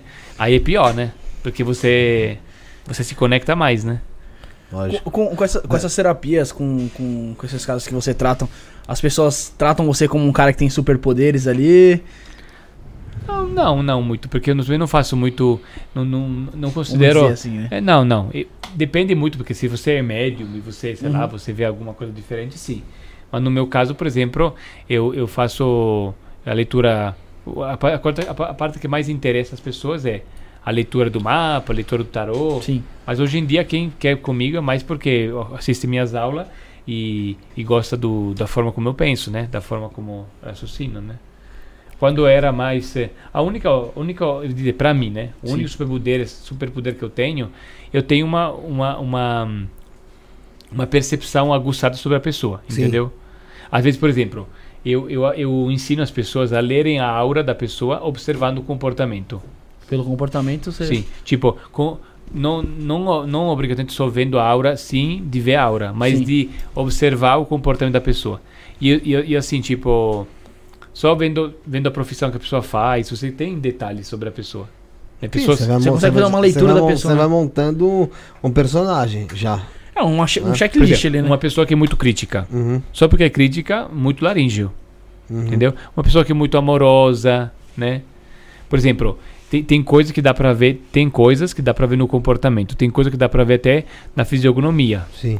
Então, na fisiognomia, eh, na alquimia, tem um estudo da fisiognomia, que é um estudo antigo. Aí, eh, os princípios da, da, da alquimia são diferentes. Por exemplo, vocês têm sua fisiognomia que são super eh, machistas. eh, ju- como se fala? Quando um, tem um estu- quando um estudo é muito de, precon- de, dar- de criar preconceito. Por exemplo, tem um cara na Itália, da minha cidade, que é um cara famoso, sim. Até no Brasil se fala sobre esse cara. É um cientista mais moderno, mas é um cara super preconceituoso. Imagina, o cara falava que quem é tatuado é criminoso. Puta, não tem Aí, como, pô. aí se o Brasil então todo mundo tá todo mundo É, criminoso, pô. não dá, né? O cara achava que ele achava que o criminoso ele tem a tipo a, a cabeça ele falava que o cara nasceu criminoso. O cara, o cara pelo crânio dá pra saber se ele é criminoso. Que história é essa? É, como é- assim, né? Não, não é bem assim, né? tipo assim, o cara, o cara viajou na teoria, né? então assim, eu concordo aqui, por exemplo, o que, que eu acredito? Você, por exemplo, uma pessoa, o meu crânio, por exemplo, o meu crânio não é uma pessoa violenta. Tipo, por quanto que eu me corrompa, Sim. no máximo eu, eu, eu viro um, um doido, entendeu? Se eu me corromper muito, vi- vou virar uma pessoa sem noção, mas Aham. não, não na violência. Agora, se você pega uma pessoa que tem um rosto, né, mais eh, quadrado, por exemplo, pega, pega algum jogador de futebol, pega alguns artistas marciais, né? Tem alguns que são bem quadradão. O cara é quadradão assim. Fechadão, cara. Só que se o cara se, se aplica na arte marcial, se aplica na, na- na- na- no esporte, ele jo- joga toda aquela força, aquela energia no esporte. Mas e tá ele Sim, sim. se torna um cara bom naquilo. Agora, se esse cara ficasse no ócio e ficasse, sabe, perdido, se corromper, sabe, ficasse perdido no crime, não sei o quê, ele é um cara Pode. que, que, que É, tá propício se for desviado, ele pode ser violento. Mas aí você entendeu? não vai generalizar, todas as pessoas vão, vão É, por parte do crime, é. não. Alguns vão por. Não, depende bem, de. depende de- da de- pessoa, né? depende, Agora sim, tipo, é porque assim, a violência. Se você vai lá. no- eu fui no museu, né? Eu fui no tem um museu lá, tem 300 crânios de criminoso. Você tem alguns deles que tem bem é, a feição quadrada, você percebe né, Uhum, a característica ali. a característica.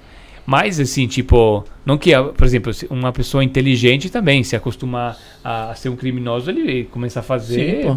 Talvez ele não seja tão violento assim, mas ele, tipo, tem pessoas que são maldosas, é, são inteligentes e maldosas. Vive né? de golpe aí, E o que, que você percebeu aqui da gente? Vamos falar, antes de falar essas perguntas, faz o candelabro aí. Vamos, Candelabro. vamos lá, já tá na tela aí, Zé. Vamos lá. A Candelabro é uma marca nova que começou as operações agora em fevereiro, Brunão. Fevereiro. É, eles fazem um é, produtos aí, pô, umas velas aí lindíssimas aí, cara.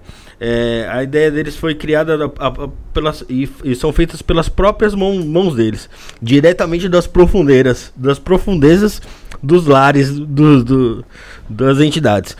Por enquanto, eles têm velas com cera vegetal de coco que não é tóxica como a parafina. Boa. É, a Bafomé tem notas de lima, cedro e musgo. A Melton Hell, ela tem notas de cipreste e musgo de carvalho. Boa. E tem também a Larry Burn, que essa aí é a minha preferida. Que ela tem bergamota, lavanda e patchouli. Todas as compras, elas acompanham, Bruno, uma caixinha de fósforo aí, ó. Que você tá mostrando aí agora aí, ó. Fósforos pretos aí, ó. Fósforos né? bonitos pra caramba aí, ó. Caixinha bonita aí, ó. E, pô, tem 15% de, de desconto aí se você comprar a- a- o ritual aí, ó. Com as três velas aí, ó. 15% A Lero de Burn, desconto. a Baphomet e a Melton Hell. E tá tudo disponível lá no site da Candelabro, candelabro.com. É, tem também, sabe o que, Bruno? O quê? O pin do bode. O que, que eu faço marca. com um pin de metal? Pô, você pode colocar na sua jaqueta aí, ó. Combina com a sua jaqueta de. Combina pra caramba. aí, Vou pegar aqui, tem aqui pra mim. É, ó. Coloca na sua jaqueta aí, ó. Pode colocar na sua jaqueta, na sua mochila. Pode usar como um pet aí, ó. Bem bacana aí o pin do bodinho da Candelabro. E, pô, tem, tem cupom, isso não é, né, Felipe? Tem desconto. Tem desconto aí, ó. Tem desconto aí de 20% de desconto em todas as compras no site. Se você usar o cupom ISTO666. Tem quantos por cento de desconto? 20% aqui, segundo o 20% de desconto, né? 20% de desconto. É, Passou 24 horas, esse mesmo cupom continua valendo com 10% de desconto. exatamente. Passou Então você 24 compre nessas primeiras 24 horas, do porque você tá vendo aí. Apesar que assim, eu vou dar uma dica pra vocês. Legal pra caramba essa dica. Quarta pra quinta. Assim, quinta pra sexta, sábado pra domingo, tá valendo. Esses 20%, depois fica 10. Então é só na segunda, na terça ali que não tá valendo. No resto dos dias aí, tá valendo tudo, gente. Né? É verdade. Então, Tem- vamos- vamos quase todo dia tá valendo aí. 20% de desconto então nas velas da Candelabron, certo, Felipinho? É isso aí, um abraço pro pessoal da Candelabro. É. Qual que era a pergunta pra fazer? Quem ia fazer? Eu queria saber é, da leitura que você teve aqui da gente, aqui, Ah. ô Stefano.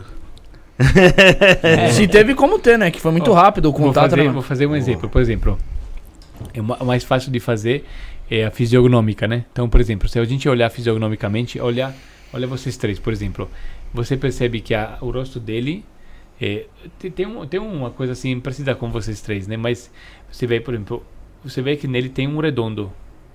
Tem um, tem, tem um, o rosto dele é mais redondo. Mais cebolinha da Mônica. Né? O, o, o redondo, por exemplo, é sentimento. É sentimento. Mas todos vocês, assim, na parte de cima, ele é um pouco diferente. Ele parece um pouco trapezoidal. Ele, ele tem o quadrado e você também tem o quadrado. Só que, por exemplo, você, o, o seu rosto dele é um pouco mais largo, né? Uhum. O seu, o seu rosto é um pouquinho mais fino, né? Ele é mais redondo. Então, o mais largo é considerado porque assim, são, na alquimia sem- tem três substâncias, a gente fala, né? Então tem o sulfuro, o sal, o mercúrio. O sulfuro é a ação. O sal é o sentimento. E mercúrio é o pensamento. Você percebe que o meu queixo é muito alongado aqui? Uhum. Você percebe quando você tem uma pessoa assim, muito alongada, já, já dá para perceber que é um cara muito pensador? Hum. Quando é muito alongado assim, você pode perceber, né? É uma coisa que dá, dá até a sensação de um cara meio, né? Se aprofunda mais. até as também. pessoas ficam quando você, a pessoa faz uma, se você fizer um, a sua barba crescer e você fizer um- uma barba tipo assim, Vai. Ela aí dá né? aquela impressão de você ser, né? Entendeu? Por isso que tem gente que usa a barba para esconder um, um queixo diferente, né? Para Sim, mudar o sim, queixo, sim, né? sim. É uma forma de fazer. Agora, por exemplo, o que, o que significa isso? Por exemplo, que a nível, isso aqui não significa que é a única característica sua, né? Sim, claro. É como o se você você tem que para entender como você funciona, você tem que juntar, É, por exemplo, o DNA que você recebeu. Então, tipo, que tipo de, de clã você vem, de que tipo de família você vem, que tipo de energia vem da sua família, o teu mapa astrológico, o, o, teu, o, teu, o teu rosto também influencia, né? Então, por exemplo, quadrado, o rosto, qual- qualquer pessoa que tem o rosto quadrado, né? É, o quadrado representa ação, Uhum. entendeu? É, redondo representa sentimento Uhum. e triangular representa inteligência mental, lado mental. Então, por exemplo, isso, por exemplo, você, você tem uma ideia só para você entender como isso pode ser aplicado até à medicina, né? A segunda de- rosto que você tem, você pode ver a característica de que tipo de miasmas, que tipo de parasitas habitam mais em você. Porque, por exemplo, se, faz sentido, né? Se você tem uma pessoa que até tudo se reconduz a esse, a esse- conteúdo. Então, por exemplo, para a alquimia existem miasmas que são mais sulfúricos. O que significa? Eh, por exemplo, os vermes. Os vermes nascem no intestino. Sim. O intestino é um lugar onde nasce o sulfuro. Por isso que você concorda que o sulfuro seria o enxofre. Você concorda que o nosso número 2 tem cheiro de enxofre, né? Ai. né? Você vê- percebe que o cheiro da- do suor, porque o segundo a alquimia, o, o, o, o intestino é aonde é o banheiro, aonde vai o lixo do enxofre, do sulfuro. Por isso que tem, tem cheiro de enxofre. O sangue é onde vai o lixo do sentimento. E quando você sua, você depura o sangue, né? O suor não é salgado, Sim. percebe? Então, tipo, por isso que a substância tem esse nome, que tem a ver com a medicina, com, com o lado de cheiro e gosto, né? Então, por exemplo, quando uma pessoa é mais sulfúrica, ela, ela, ela, o corpo dela, o corpo dela, ela funciona mais assim. Então, é, a- a- os, os miasmas mais sulfúricos, por exemplo, uma pessoa sulfúrica, ela é um pouco mais impaciente, entendeu? Por exemplo, eu vou fazer um exemplo. Se, por exemplo, vou fazer um exemplo. Você não conhece eu e não conhece ele. Uhum. Se você vai pe- pegar pessoas mais sulfúricas, com o rosto mais quadrado, né? Independentemente de quem eles são. E você dá um, um soco na pessoa. Tá. Você vai dar um soco para um soco, um soco para um tipo de pessoa como eu. A probabilidade de você levar um soco rápido de volta para ele é maior. Entendeu? Por quê? Porque a pessoa que é mais mental, ela fica assim, na vi- viaja, né? Que Tipo, porra que entendeu? aconteceu aqui, você vai falar? Mas a pessoa que é mais sulfúrica, tipo, dependendo, pode ser, pode ser caso, mas assim, tipo, a pessoa é mais ação. É mais. É, É mais instantâneo ali. é mais, é mais, é, é mais prática, Aham. entendeu? A pessoa que é mais mental, ela viaja, ela fica. entendeu? Então, tipo, mas depende muito da pessoa Então, também. em, né? resumo, em resumo aqui, o Rafael seria mais sentimental. Ele tem um lado mais sentimental, né? Uhum. Você tem um lado mais ação, né? E ele, ele deixa eu ver, deixa eu ver assim, vira bem de, pra minha frente. Que é com a brolha. Ele tem, ele tem um queixo bem, bem particular, assim, porque ele é bastante quadrado, né? Ele, ele, ele, ele também é bastante ação. Mas o, tem que ver também aqui, quando se, se você Tô fizer assim, gordinho. se você fizer assim, Botox. é porque isso aqui não conta, né? Essa, essa pele aqui não conta, conta o osso. Aham. Eu acho que ali tá me parecendo, É. tá me parecendo Então, parece que ele fez. Como é o nome daquele? Aqui, Harmonização. aqui, aqui dá bem claro que é quadrado, né? Ah, é, aí A- sim. Aqui, aqui tá me parecendo. O meu também era. Mais quadrado. mais Até eu quadrado, começar a perder cabelo. Até perder cabelo. É. Mas o teu, por exemplo, comparado com o dele, o teu tem um pouco mais. Porque tem uma mistura, nunca é quadrado quadrado, né? Sim, O- claro. O, o dele, eh, eu sinto que ele tem um quadrado arredondado. Mas é, é o dele, assim, até parece assim interessante porque ele, ele, ele vai assim, né? Então ele, ele, ele é mais. O dele é mais misturado. O dele é bem mais quadrado. A forma dele é bem Ah, quadrada. já é mais simples. A, a tua, por exemplo, vai assim, né? Então tem. Cabe- cabeça de o- macaco o, seu- louco. o seu em si, o seu em si tem muito. Porque assim, eu vejo você como um sal, um sentimento indo pro sulfuro, entendeu? Aí Hum. tem essas duas características. Então, sentimento e ação. Eu acho que eu sou mais pensamento do que ação. Eu acho. É, em alguns momentos, né? É, depende, depende do, do ponto de vista. Você pode também ser uma pessoa que tem Ah, essas substâncias. Você, você, pra você entender, você pode ter essas substâncias, mas você pode ter os chakras de cima mais fortes. Então você Sim. pode ser mental, entendeu? Depende Sim. muito do. E, e o Josiel que tá ali atrás? Levanta aí, Josiel. Tira o, tira o fone. Pode levantar. Sim. Fez piadinha. Sim, Ó, tá vendo? De cima ele é mais redondo. Ele, tá vendo que ele é mais redondo? Sim. Em cima. Vira a Ah. câmera pra você, José. Não tem câmera pra você, Comparado não? com vocês, ele é mais redondo. Faz um preset em você, pessoal de casa, ver se é mais redondo, se você... Consegue aí, José. Enquanto isso, o pessoal vai se inscrevendo no canal, vai Era mais deixando fácil um like. aquela, mas tá tranquilo. Vai deixando Era um mais like. fácil aquela, mas beleza. É, se inscreva no nosso canal. Do nosso canal de cortes também. ah, tem o cortes Falando né, Podcasters, vai sair aí. Falando Podcasters. No Instagram. Arroba isto não é podcast. Galera, segue lá. Arroba isto não é podcast. que Vai sair os episódios, episódios lá com fala, falando com podcaster. Sensacional. Cada Conseguiu dia aí, melhor. Josiel? Te dá um olho aqui pro, pro Olha Stefano, que é mais fácil. Pro Stefano um pouco. Então lembra a câmera primeiro, o pessoal vê aí Ah. o Stefano. vai- Não é o pessoal Ó, de é o Stefano. Me parece que a parte de cima é, é, é sal, né? Sentimento. E aí de baixo é. A parte de baixo parece até, pensa, parece até pensamento, depois ser triangular. Caramba, José. Isso aí. Mas, é- mas ele. Mas ele. Ele é. Sorri um pouco? Sorri? É, eu acho que tem, tem um triângulo ali, né? Você não vê um triângulo ali? Você vê, o queixo que. Ah, Será que não é o, o cavanhaque? É, o cavanhaque às vezes te. Ah, te- mas pode ser também. Eu acho te- José mais ação. O, ca, o cavanhaque te te, te, te, te, distrai um pouco, né? Ele Tem, tem muito. Você sente que ele é desse triangular aqui, ó. Acho assim. O... Tem muito a ver com fisionomia isso? Essa, Fisionomia, essa... né? É? É. Hoje em dia tem muitos estudos de fisionomia, até porque tem gente que lançou curso, né? Tem, tem gente que, que falou sobre isso. Mas as visões da fisionomia atual é mais. o- eu, eu não vi assim a parte, a parte por exemplo, de. eh, a- a- o que eu estudo é uma coisa mais. eh, não é. Primeiro, tipo assim, não para você entender, não é que tem uma coisa que. Ah, por causa que você é assim, por exemplo, se eu fosse, se eu fosse te, te- te fazer uma terapia para você, não é que o fato que você é assim vai mudar muito eh, as coisas, entendeu? São, são só alguns elementos que eu vou acrescentar na análise, mas nada demais, entendeu? Tem gente que faz uma terapia em cima disso, entendeu? Bom, eu acho que é só um aspecto, entendeu? Não é. Bom, pelo menos eu já sei quem, é, quem são os potenciais assassinos aqui, com quem que eu tenho que É. tomar cuidado, né? Verdade. Mas você já sabia sem antes disso. Ele é o mais né? perigoso. Ah, tá bom. Não é nada, eu sou, de, sou mais de boa. É o mais de boa mesmo. Não é?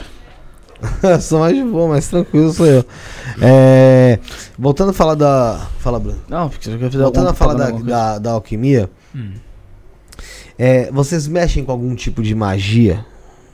Não, alquimia não tem a ver com magia. A, a magia já é outra coisa. Mas existe alquimia, Alquimia relacionada à magia? Magista? Existe?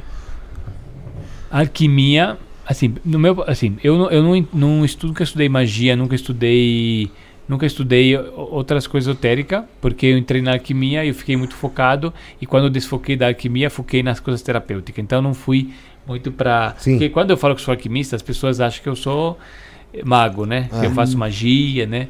Então assim, do, do, do, do ponto de vista assim, do que eu entendi um pouco de maneira bem superficial, né, sem querer. Até eu tenho, peço desculpa se eu falar alguma coisa que estiver julgando alguma coisa errada, né? Mas o que eu entendi assim, por exemplo, quando você faz uma magia, por exemplo, só você entender a diferença da visão entre a magia e a alquimia. A magia é assim, você pode fazer uma magia, um encantamento. Você pode fazer um encantamento, tipo, por exemplo, eu quero quando eu entrar na live, Uhum. eu quero que as pessoas sintam isso, sei lá, eu quero, eh, eu posso preparar o campo, por exemplo, desse, se, se eu, se eu fosse, eh, se isso aqui fosse meu, né? E eu fo- tivesse entrado sozinho aqui, poderia fazer um encantamento, entendeu? Nesse local. Eu já vi, eu tenho uma amiga que gosta de fazer essas coisas, fala assim, não, antes da palestra, eu vou fazer um trabalho aqui para que a sala seja assim, assim, assim. Ó, energizada. Mas não sou organizada, tipo, um encantamento. sim, sim. né? Dá- Dá uma direcionada, entendeu? Do jeito que ela quer, entendeu? Magia. As coisas vai- É, vão uma fluir magia. do, as coisas vão fluir do jeito que ela do, não, que não foge do controle dela, pode dizer assim. Isso, é. Na, na alquimia, a gente, tipo, não gosta de. Assim, vou tentar explicar. Como se a alquimia não gostasse muito de manipular energia, entendeu? Isso faz parte dos princípios da alquimia. Então, por exemplo, eh, tem gente que usa a palavra alquimia, porque alqui- hoje a alquimia, qualquer um pode usar a palavra alquimia. Então, a gente fala, ah, não, porque eu faço alquimias. Porque alquimia é tipo mistura, entendeu? Ah, faço uma mistura. Só que assim, a alquimia, na, na teoria, na, na princípio da alquimia, não gosta de, de, de manipulação. Por quê? O que, que eu acredito assim? As coisas, tipo assim, manipulação de, de farmácia é você misturar coisas, né? Só que qual é a diferença? Por exemplo, vocês dois estão aqui, imaginamos por livre e espontânea vontade. Então tá tudo bem, vocês estão aqui, vocês estão sincronizados, tá funcionando bem.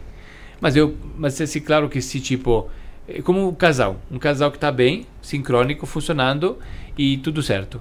Aí de repente, né, tipo, passa um tempo, passa um ano e alguma coisa no destino deles muda. Já acontece às vezes, né? E aí por alguma razão ele ou ela não aceita. Aí ele procura fazer uma magia para segurar ele junto, certo? Isso pra mim não é uma coisa, tipo assim, pode ter vários tipos de magia, mas assim, eu não acho que isso seja muito é, inteligente. Por quê? Se você precisa, tipo assim, eu, eu já, eu já perdi amores, entendeu? Eu entendo, né? A nossa criança, quando perde um amor, né? Queria manipular pra conseguir, né? Sim, lógico. Tipo, eu concordo. Dá vontade, né? Tipo, ai meu Deus, eu queria aquela ex-namorada, aquele ex-namorado, né?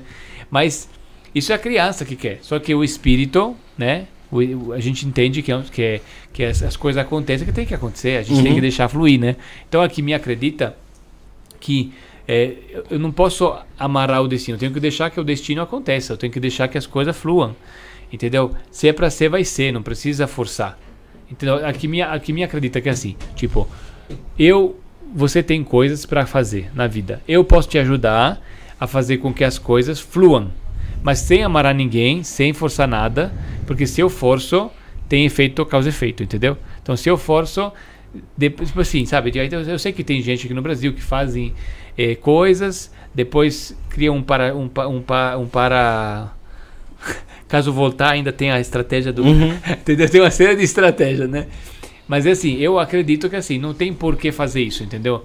Eu acho que às vezes a gente quer amar as coisas porque a gente é criança, entendeu? Meu, eu, eu, eu vejo assim, se eu quero muito uma coisa que não deu certo, eu quero que ela volte pra mim, eu tô preso no passado. Eu tô querendo aquilo, eu tô querendo forçar. Eu acho que não é uma boa estratégia. Eu acho que a estratégia boa é, é tipo, eu não quero ser rico e famoso à custa de, de forçar as coisas. Se é pra ser, eu vou ser, entendeu? Eu vou atrás eh, daquilo que é pra mim. Eu não, não quero as coisas se, se eu tiver que forçar. Essa é a visão da alquimia, entendeu? Pelo menos eh, que eu aprendi, né? Uhum. Então não devo forçar, né? Eu acho que agora Pode, você pode até dizer que influi a busca pelo propósito também nisso, né? É. Porque assim, tipo, agora assim, eu, por exemplo, eu faço, tipo, tem algumas coisas que eu faço que tem gente que, que, tipo assim, uma vez eu, eu, fui- eu aluguei uma casa, né? E aí, tipo, louca, louca, quando eu alugo a casa, eu gosto de defumar a casa, né? É. Pra limpar as energias. Sim. Aí, tipo, a, a dona da casa era, era, da, era, era evangélica, né? Já, já.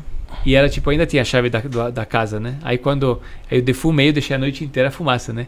Aí quando ela, ela entrou no- na casa, já cheio de fumaça, assim. Foi dar uma de curiosa, se lascou. cheiro de ervas. Aí ela, eu morava numa casa vizinha, falava assim, você é um macumbeiro. Você fez o que na minha casa? Na minha casa não tem nada de errado. Só, pô, Ela cobrava assim, né? Eu sou Preconceito. brava, entendeu? preconceito Só porque ali, eu né? fiz uma defumação. Você fala de, de, de alquimias, é, é, do, do que ela busca. E tem a alquimia chinesa, né? Que falam que, ele, que eles buscam a, imortalidade ali, né? A alquimia chinesa é muito parecida com a alquimia ocidental. Tipo, a, a alquimia ocidental também busca. Porque, mas a, porque assim, o, o- a pedra filosofal é um caminho da, da, que busca a imortalidade, que busca transformar chumbo em ouro Sim. e busca um remédio que vença todos os males do espírito. Uhum. Então, é, só que assim, primeiro que não é um remédio que vença qualquer doença, tá? É um remédio que vence a doença do espírito.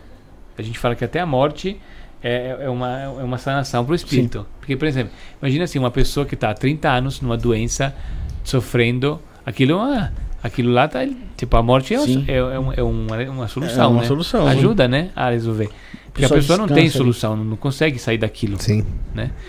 Então, tipo, a gente foca muito no espírito. Então, a imortalidade é do espírito também. Então, é, é muito a, a alquimia é um caminho de, de, de, de evolução, né? Do espírito na matéria. É isso que eu diria, né? E assim, os chineses, eles são na China tem muito mais a, a alquimia. Eu acredito que a alquimia ficou muito mais presente na China Concentrado ali, né? concentrada e, e mantida do que, no, do que no Ocidente, entendeu? No Ocidente ficou muito perdida por causa que foi muito caçada pela igreja, né? É aquele muito da Inquisição. Na China tem muito mais. Porém, a visão da alquimia chinesa, ela tem um ponto de vista diferente da alquimia ocidental. Tipo, a visão dos elementos, a forma, como, por exemplo, se você vai estudar medicina chinesa, você vai ver que eles falam que o lado direito é a mãe e o esquerdo é o pai. Na alquimia ocidental é o contrário. Entendeu? Porque não, não é a mesma coisa. São pontos. Tipo, ele fala que o meridiano passa ali. Mas é di- meridiano diferente do que a alquimia fala. Por exemplo, quando eu falo assim, eu vou, eu vou bater o pé direito, me machuco o pé direito. É o pé do pai. O pé esquerdo da mãe. Tem gente que só tem problema no lado direito. No Só lado o esquerdo, né? Aí fala, é o pai e a mãe. entendeu? Tipo, quando você se acidenta, quando você tem alguma coisa, você tem, pode fazer uma relação com pai e mãe, com, com a conexão daquilo. Você falou, você falou em pedra filosofal e tal. É, Falam-se muito da, do Nicolas Flamel, né? Que ele encontrou a pedra filosofal, que ele, não- na verdade, ele não morreu. é, recomeçou sua vida, se eu não me engano, com a esposa, né? Na, na Índia, é isso? Tem histórias que falam sobre isso, né? Na verdade, toda Nico, Nicolas Flamel, ele fez uma ele fez uma vida virar uma lenda, né? Tudo que ele fez, ele tipo assim, ele fez por querer virar uma lenda, né? Quando ele ele vivia na, na- lá na França, ele era um alquimista muito respeitado, ele ajudava muitas pessoas, muitas pessoas, né? Ele era muito caridoso, ele atendia muitas pessoas ricas, mas ele fazia fazia combinados assim, tipo assim, eu atendo o rei tal, mas eu quero um hospital para os pobres, entendeu? Sim. Tipo, o Era pagamento era um hospital, o pagamento troca, né? era uma doação para os pobres, entendeu? Por isso que ele ficou muito conhecido até hoje lá em Paris. Tem uma, uma um restaurante que é a casa dele, né? E foi a única casa que não foi derrubada da época. Em respeito a quanto que ele ajudou a cidade, entendeu? Então ele era muito respeitado. Pode dizer que ele já, já se eternizou nisso aí, né? É, então. É, virou uma lenda, né? Pô, que nem ele falou, virou uma lenda. virou uma lenda, né? Mas, tipo assim, virar uma lenda, tipo, tipo assim, é, até eu diria assim, se você for pensar que até hoje ele é reconhecido, é forte, né? É lógico. Porque, por É. exemplo, eu vou fazer um exemplo. Pra virar lenda, hoje em dia, como é que você faz pra virar lenda? Faz branding, né? Se você faz branding, vira lenda. Não tem um cara que tá ficando super famoso por aí porque ele faturou não sei quantos milhões, Cara. que tem um cabelo longo, anda de Ferrari, né? Tem. Ele vira lenda, né? Não tem um cara que. Você viu? Eu não cheguei a ver, sabe qual que é isso aí? Tipo, tem um, é um, é um cara que, que, que, que, tipo, é jovem, tem, Aham. tem 28 anos já. Na internet Bateu aí- todos os recordes de todo mundo. Ah, cara. E o cara, é, ele, ele, ele anda com uma Ferrari, tipo, tipo tem uma espécie, tem umas Ferrari andando. Sim. Ele puxa um cabo, fala assim, calma, quieto, quer um. Tipo, aí faz umas brincadeiras doidas. E tipo assim, ele, ele, ele mostra ele viajando o mundo com umas mulheres Sim. lindas, né? Com, com 25 anos, entendeu? E faturando milhões. Então ele tá virando uma, uma lenda na internet, porque ele faz Como é que ele faz isso, né? Sim. Então aí todo mundo. Aí ele, tipo, ele abre o carinho, fecha o carinho, fica dois anos sem abrir. Quando abre, explode assim. Fala, Como é que ele faz isso? Então, tipo, hoje em dia você pode fazer essas coisas facilmente com, com digital. Você, se você tem um pouco de, de, de, né, de, de estudo, de estratégia, você monta um branding e você fica conhecido. Basta colocar um cabelo diferente, uma roupa diferente, faz um. vira uma lendazinha, né? Todo mundo fala de você. Mas eu achei, tipo, é muito doido, né? Tipo, o Tesla também fez isso. Tipo, o Tesla, ele ficou. Quantos anos ele ficou? Ele fez o que ele fez, ele ficou desconhecido pra ficar conhecido agora. Não é Pois engraçado? é. Tipo, 100 anos depois, o cara. tipo, aí todo mundo fala, todo mundo usa as coisas dele. Tipo, ele deixou. Você cria, imagina você criar uma invenção que ele fica no cofre quase 100 anos. Você não ia ficar agoniado? de Não, demais. Terrível, né? É uma tortura. Depois de 100 anos aquilo, você fala, meu Deus. E o Flamengo era, era muito doido, assim. Tipo, o Flamengo, pra você ter uma ideia, uma vez explodiu. Porque tudo isso tá escrito nos, nos, nos anais, assim, sabe? Naquelas coisas de historiador. Tá registrado. registrado. Então, tipo, deu uma explosão no laboratório dele. Aí, tipo, você sabe que no norte da Europa tem uns lugares, bem no norte, Finlândia, assim, que tem uma aurora boreal, Sim. né? Sim. Então, em Paris não tem isso. Porque Paris é mais É na pra baixo. Noruega, Dinamarca, Noruega, Nórdico. né? é. Então, naquela noite, não sei quantas noites, teve a aurora boreal em Paris. Quando explodiu o laboratório Poxa. dele. Entendeu? Tipo assim, umas coisas meio, meio diferentes. Tipo, como? o que, que Tipo assim, eu quando penso no alquimista, falo assim, são aquelas coisas que você, tipo assim... Tipo assim, eu, tipo, eu, eu sou uma pessoa muito de, de, de, de intelecto simples. Então, eu, eu tento falar de coisas simples. Não, eu falo do que eu sei e pronto. Quando eu não sei, eu falo que eu não sei. Mas os caras, assim, tipo... Sabe quando você fala, o cara te surpreende? Tipo, o cara tem umas coisas que você nem imagina. O cara te fazia umas coisas muito doidas. Da Então, onde que esse cara tirou isso, né? É, mas eles eram eles eram um outro nível assim, tipo, eu acho que acho que a mente a, a gente hoje acha que a gente é muito evoluído porque a gente conhece Uhum. a tecnologia, mas tem uns caras ali, Que não Era tinha fora do facilidade tempo já era deles. evoluído pra caramba, né, velho? Hoje, hoje em dia não, hoje em dia a gente tem mais, mais facilidade, mais acesso a, a tudo. só que o acesso que a gente tem é um acesso racional, entendeu? A gente tem um acesso muito, a gente acha que é muito inteligente porque a gente é muito tem muita informação racional. Só que assim, é, eu não sei, eu não consigo entender como é que esses caras fazia. Provavelmente era uma, uma coisa muito também que o cara era de outro planeta, né? Mas tipo, por exemplo, esses caras tipo John Dee, Paracelso, Nicolas Flamel, eram uns caras muito doidos assim, muito foda assim. Bruno, Quer que eu faça propaganda? sim, falar dos mistérios da Penintra. Vamos falar do baralho aqui, Josiel, tá na tela. Assim que o Josiel falar, tá na tela, eu vou fazer a propaganda. Enquanto isso, Felipe, pede pro pessoal se inscrever aí, vai. É isso aí, galera. Inscreva-se no canal, ative o sino de notificações, deixa o like e manda o seu comentário aqui no chat. É o baralho, lançamento aqui, ó, tá na minha mão aqui, ó, lançamento exclusivo, baralho Os Mistérios de Zé Pilintra. Show. Um deck, Felipão, com 36 cartas plastificadas, frente e versos. Ilustrações novas e modernas, feitas 100% aqui no Brasil. Então vamos valorizar, rapaziada aí, hein? Com papel nacional e totalmente em português. Cartas com sistemas de elementos para complementar a sua leitura, tá? Ar, fogo, e, é, ar, fogo, terra e água, tá? Também sabe o que, que vem, Felipe? Vem um manual. Ah, tá? revistinha, pô. Revistinha, 24 páginas, tamanho real, totalmente coloridas e ilustradas, tá passando na tela aí. Na revista tem o significado das 36 cartas, exemplos de jogadas, significado dos elementos e até a consagração do seu baralho. Tudo isso para você aumentar o elo de ligação com o mistério Zé Pilintra. E sabe o que é mais interessante de tudo isso que eu falei, Felipe? O quê? O preço. Ah, fala aí pra mim, Em aí. parceria com o podcast aqui, preço exclusivo, R$ 59,99. com entrega rápida e direta feita pelo Mercado Livre, E o mano. link eu acabei de colocar no chat, hein? O link você acabou de colocar no E chat, tá na descrição também. que é o link de compra do baralho, tá? Temos também o curso de Maria Padilha, Felipe, que você utilizando o cupom INE, você tem 30% de desconto. Então é um baita de desconto aí, Como mano. faz pra acessar esse curso? Acessar esse curso através do WhatsApp DDD 11. Ah, tem um link que você vai colocar, mas também tem o um, tem o WhatsApp também, que é o DDD 119 5833 8585. Lá você pode tirar todas as suas dúvidas e dá pra se adquirir tanto o baralho quanto o curso de Maria Padilha, certo, Felipe? Sim, o site da Maria Padilha é o www. Ponto, Ponto cursomariapadilha.com.br. Não sei se você colocou tá no tudo chat. na nossa descrição. Tá tudo na nossa descrição também, então. Então não no chat perca. tá lá o link pra, pra compra do baralho. Tá, tá. R$ 59,99, mano. Muito lindo aqui. Todos os oraculistas aqui, todos. Pessoal que passou aqui, que mexe com baralho, falou e gostou, certo, Fefe? É verdade. E, mano, entrega pelo Mercado Livre. Você não vai ficar dependendo dos correios, não, mano. Melhor, É isso aí, é melhor entrega. Os caras entregam de noite, de madrugada. Os caras tá a milhão. Eu- Abração, pessoal do Mercado Livre e pro pessoal do Zé Pilintra aí. É isso aí. O José só depois vê certinho. Entrou de Maria Padilha, viu, José? Quando ele tava falando de Maria Padilha. Ah, mas o de Maria. ma- Mas o. Bom, depois, depois dá uma olhadinha, depois a gente conversa. Depois a gente conversa. Pra ver isso aí. Bora lá então, Rafael. É. Ô, Stefano, e você também trabalha com tarô? Também. Também? Mas com uma- um ponto de vista diferente do, do que a maioria trabalha. Porque a maioria trabalha, eu acho que a maioria trabalha com tarô muito para fazer previsão, leituras de né, o que vai acontecer Futuro, né? do futuro, né? É muito usado para isso. É, eu, eu uso o tarô mais para autoconhecimento, né? Então, não, não que às vezes dá para ver um pouquinho de algum movimento assim, mas é mais para ver o presente. Então, por exemplo, eu, vou- eu uso o tarot de duas formas mais sim- simplificadas assim.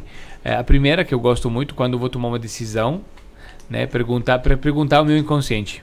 Então, tipo, ah, é, como se fosse assim, né? Por exemplo, eu quero fazer, vou fazer alguma coisa que foge da minha rotina, por exemplo, né? Que pode ser ruim para minha rotina, alguma coisa que eu vou fazer. Ah, vou começar a frequentar um grupo, recebi uma proposta, vou receber um grupo novo. Ah, vou aceitar um convite, né? Vou, alguém me fez uma proposta, uma parceria. Tipo assim, se, se, se, uma pessoa te faz uma parceria, você às vezes não sente já alguma sensação? Aí eu uso para confirmar que sensação é essa, né? Uhum. Então, isso é para decisões. Aí eu uso, uso no dia a dia. E tem um outra que eu gosto de fazer mais terapeuticamente falando, que é uma leitura de, de 12 cartas para ver eh, como está a tua energia agora. Tem gente que para saber astrolo tem gente que para poder saber o mapa do agora, porque tem um mapa de nascimento que você faz, mas não existe um mapa de agora. Tipo, não tem como saber se você quer fazer. Tipo, ah, eu quero saber como é que está, como é que eu estou astrologicamente agora. Não tem como fazer um mapa do agora, porque É, o mapa do imediato. agora seria um mapa de agora, mas agora não é seu. Agora é o mapa de agora. Agora, como é que eu sei como é que você está com, com tua energia astrológica? Eu gosto de fazer o tarô. Então eu pergunto: como é que você está hoje em relação a esse arquétipo? A esse arquétipo, a esse arquétipo. Eu vou tirando uma, cada cada, uma carta para cada arquétipo, e aí eu tenho uma forma de interpretar aquilo para saber como você está agora. Só que essa leitura eu faço muito raramente, assim, tem uma regra para fazer, senão ela não, não funciona bem. Tem que fazer com, com de três em três meses. Aí eu faço mais como uma espécie de leitura para entender o que, que a pessoa precisa trabalhar. Eu faço para mim, faço para para outra pessoa, para entender, porque porque a, essa mandala astrológica, Uhum. é, você vê que eu trouxe esse, esse, esse presente para vocês, de, de- desse calendário, só pra vocês entenderem. Você vê que eu tenho a questão das cores dos chakras e tem os signos, né? Por quê? Signos é como se fossem os arquétipos, né? Então, quando você quando você tem, por exemplo, uma lua minguante de agora de aquário. Aquário é o arquétipo da ousadia. Então, independentemente de qual signo você é, você pode trabalhar a ousadia. Nesse momento, é o momento de ser mais ousado, né? Ó, vou dar exemplo pra você. Meu aniversário é dia 19 de maio, tá aqui sexta. Dia 19 de maio tem um adendo aqui, né? Entrada de lua nova em touro ao meio-dia e 34. Aí eu pro- pro- pro- procurar aqui, lua nova de fogo. É vontade. É, porque a lua nova é o momento de início, né? Então, tipo, naquela semana, quando tem a lua nova, aí tem, na verdade, esse aqui é o calendário, mas tem um guia explicativo, né? Que tem em PDF. Aí, tipo, por exemplo, tem coisas que eu percebi é, ao longo das práticas. Então, por exemplo, na lua nova é muito bom é, é, você para você saber o que você quer. Entendeu? Então, tipo, o fato de ser o seu aniversário é ótimo, porque lua nova é bom. Mas, é tipo assim, nós estamos agora na lua nova, o que, que tem que fazer agora? É- Esse é o objetivo, tipo, sincronizar os comportamentos, os hábitos eh, de acordo com a, a lua que está vivendo. Por exemplo, eu vou fazer um exemplo. Esse fim de semana eu ia descansar. Eu ia descansar. Esse agora. Esse fim de semana agora, eu ia descansar, não tinha nada programado, né? Só que daí, quinta-feira, me dei conta que era uma. Esse fim de semana cair, porque eu sempre que vou gravar. eh, sabe, tipo, imagina assim, eu tenho vários cursos que eu já gravei várias vezes. Sim. Quando eu vou inventar um curso novo, tipo um conteúdo novo, uma coisa nova que eu tenho que criar, sabe? Aí que eu tenho que me inspirar, eu gosto sempre de usar a lua minguante, porque a lua minguante ativa o coronário, entendeu? Aham. Aí fica mais forte. Aí na hora eu olhei, só pra você entender como funciona. Eu falei, meu, eu tenho que gravar um curso sobre. Eu pensei, eu preciso gravar um curso para falar de como ajudar as pessoas, sei lá, a criar, a criar mais, ser mais criativos, né? Aham. Esse era o tema do curso que eu queria gravar. Em algum momento eu queria gravar esse conteúdo novo, né? Aí eu falei, bom, vamos ver quando é uma lua minguante que eu vou gravar. Aí eu comecei a olhar, né? Tipo, olhei, olhei aqui, aí eu fui, comecei a procurar e falei, ó, estamos em maio, agora é lua minguante de aquário. No próximo lua minguante vai ser também fim de semana e vai ser de peixes. Aí sendo que lua minguante é elemento ar e aquário é elemento ar, eu entendi que essa lua era muito melhor do que essa. Tipo, teria mais força para fazer a gravação. Aí eu falei, meu, vou fazer agora. Aí de última hora, minha, minha equipe adorou, né? Minha equipe adorou, porque Ah. sexta-feira, né? Era hora de- sextou, de- de- né? Tipo, era hora de terminar as coisas pra, né? Aí eu falei assim, agora ele inventou essa, tipo, vamos lá, fazer os avisos lá. Aí vamos avisar a galera que vamos fazer isso agora. Aí eu decidi gravar agora. Eu poderia ter entregue, tipo, o, o, o- curso que eu gravei foi um bônus de um outro curso. Então eu poderia gravar aqui. Mas eu falei, vou gravar agora. Por quê? Porque agora Tava favorável. é a hora certa. Então, tipo, às vezes a gente tem que sincronizar as coisas que você vai fazer. Por exemplo, eu já, eu já experimentei várias coisas na minha, no, nas minhas experiências. Na lua cheia é um bom momento para fazer uma doação. A, a minha primeira sete prisões foi na lua cheia. Porque é um momento de, de entrega. Eu já descobri, por exemplo, na lua nova, se, se, se você. Só não vale para usar sexuado, né? Mas para quem gosta de fazer fazer sexo, né? É o sexo nova. melhor na lua nova. E não faça sexo, entendeu? Com, tipo assim, na, na lua nova conecta demais com a pessoa. Tipo, você tá meio de briga com a pessoa. Se você faz na lua nova, na lua nova as raízes se conectam, entendeu? Mas aí acentua a briga ou. ou- não, ou- assim, não, sua aí- conexão. Ah, tu- Aí ah, você fica de amorzinho. Ah, bom. Você fica, con- Quer brigar? você fica conectado. Não, sim. é, não, é porque é, como que. Como falou que a energia é forte, eu, eu imaginei que acentuasse aquilo que você tivesse sentido naquele momento, né? Não, não. Você vai ficar de love. É, menos mal, pô. Bem, bem Já bom. procura qual que é a próxima lua, não. é, olha. Além do mais, que na lua nova você, você tipo. É, porque assim, lua nova ativa o primeiro chakra, né? Então na lua nova a gente fica mais. é, fica mais é, com tesão também. Fica com mais força, com mais fogo, né? E. E aí, tipo, por exemplo, vou fazer um exemplo de umas coisas. Quando a gente quer mudar um hábito, né, eu falo sempre isso. Você, ah, quero parar de fumar. Quero parar de fazer alguma coisa, né? Aham. eu sempre, quando vou querer mudar um hábito, começar alguma coisa nova, se puder criar eh, essa decisão e fazer acontecer na lua nova é bom. Tipo, a partir da lua nova começa, porque é um ciclo, né? É um ciclo que começa.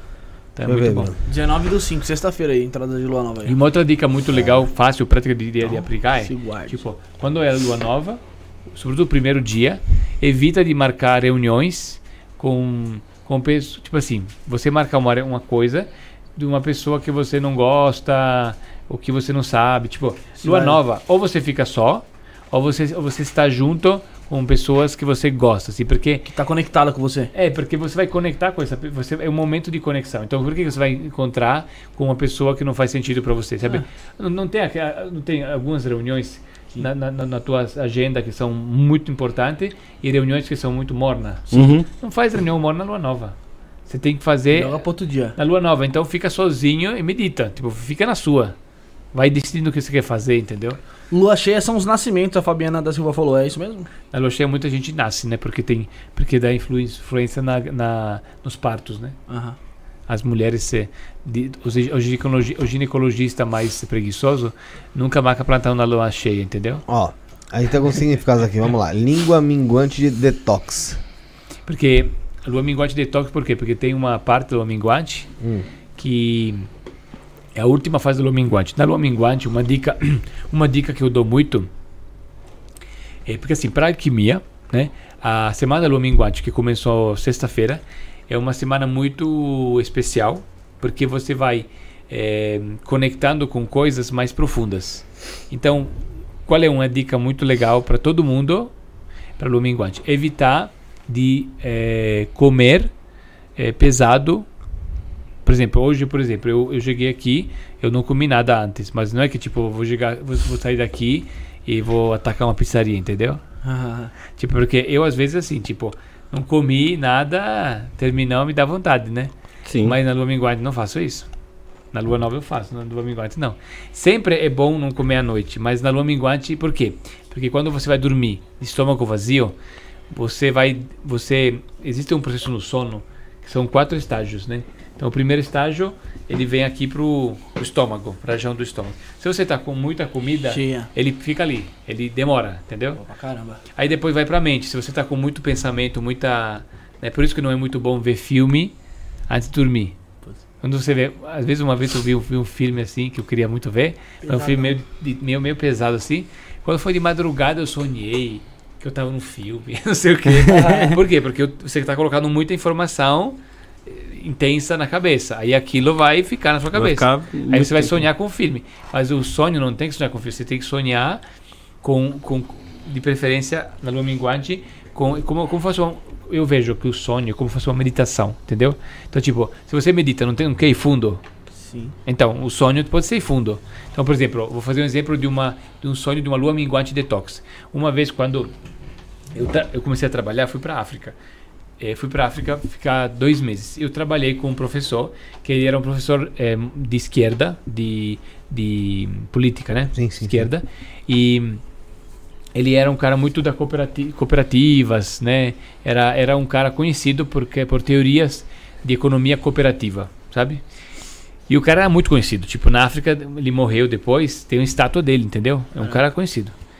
E, e ele era um especialista da Itália sobre isso. E, e eu fui lá para conversar com ele. Ele me falou: Ah, então eu tenho que ir para Cabo Verde. Você não quer ir comigo? eh, me ajudar com o projeto, sim, você me ajuda com as coisas. Acho que você, como administrador de empresa sério, a gente combinou de ir, né?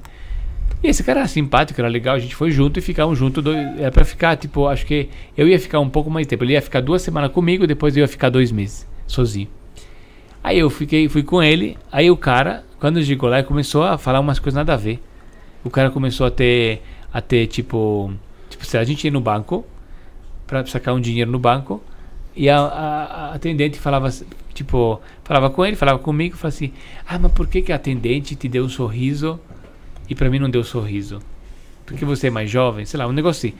Mas uma, uma vez, uma coisa, ele falou isso 30 vezes naquele dia. Eu falei, o que, que esse cara O que tá tá... acontecendo? O que, que tá acontecendo? Por que ele tá falando desse, desse atendente do banco até agora? Não tô entendendo. Aí ele, ele vinha com uns papos muito estranhos. Ele vinha com uns papos muito estranhos, entendeu? Aí, aí é, tipo, a um certo ponto eu comecei a falar assim, meu, você tá exagerado. Tipo, eu comecei a responder, né? Porque. E aí o cara ficou muito bravo comigo. Muito bravo. Porque, eu, tipo, ele tava já com raiva de um outro, de um outro cara lá. Aí começou a ficar com raiva de mim. Aí o cara, tipo, embarcou de volta. Quando ele embarcou no avião, ele subiu. Aí disto- est- est- ele, ele teve um processo no cérebro que ele tava. Ninguém sabia, ele tava com câncer no cérebro. Caraca. Hum. Por isso que ele tava pipocando, tava estranho, entendeu? Só que quando ele subiu no avião de novo, aí estourou um, um edema. Puta. Ah, por causa da pressão, né? da- É, entendeu?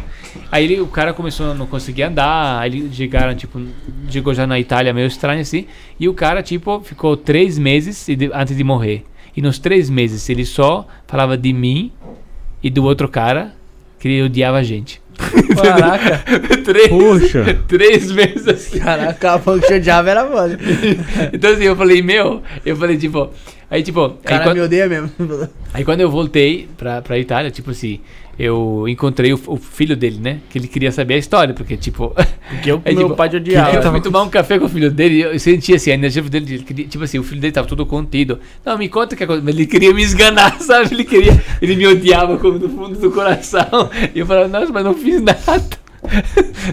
não fiz muita coisa, só respondia. Tipo, tipo, o cara tava doido comigo. eh, Alguma vez eu falei, chega com isso, né? Tipo, porque ele me tratava como se fosse o assistente dele, que eu tinha que. escravo dele, mas tipo, ele fazia coisa que não fazia sentido, né? Tipo, me, me, me tava me. Sei lá, eu tinha que escutar qualquer coisa que ele tava falando, ou qualquer hora da noite, pelo amor de Deus, né? Aí não dá, né? Aí eu. Oi, Stefano, é, e dentro dessas luas aqui. Mas só, só pra terminar, né? Ah, tá. Aí por que que te- teve guarda detox? Porque quando esse cara morreu e eu fiquei sabendo toda essa história, eu não, eu não conseguia ficar bem. Tipo, eu ficava me sentindo em culpa, mas não tinha culpa, mas eu tinha em culpa. Não tinha. É.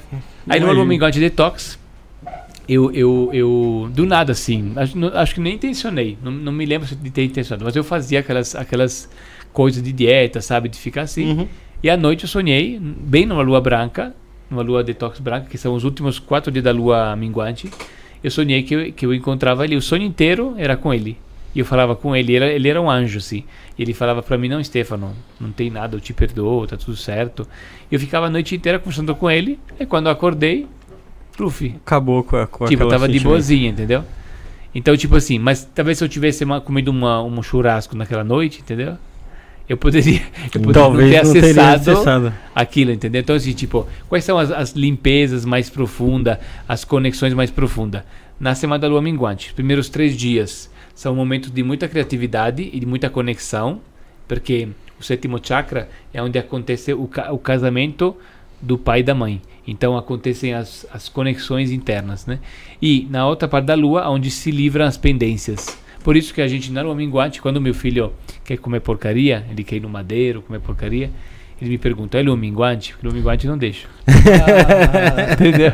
Ele já se liga no calendário. Sua ele vida é tá baseada aqui sincro- no calendário, então. Sincronizado. Você é bem sincronizado. Vamos falar de Humano e Amor, Felipão? Vou falar.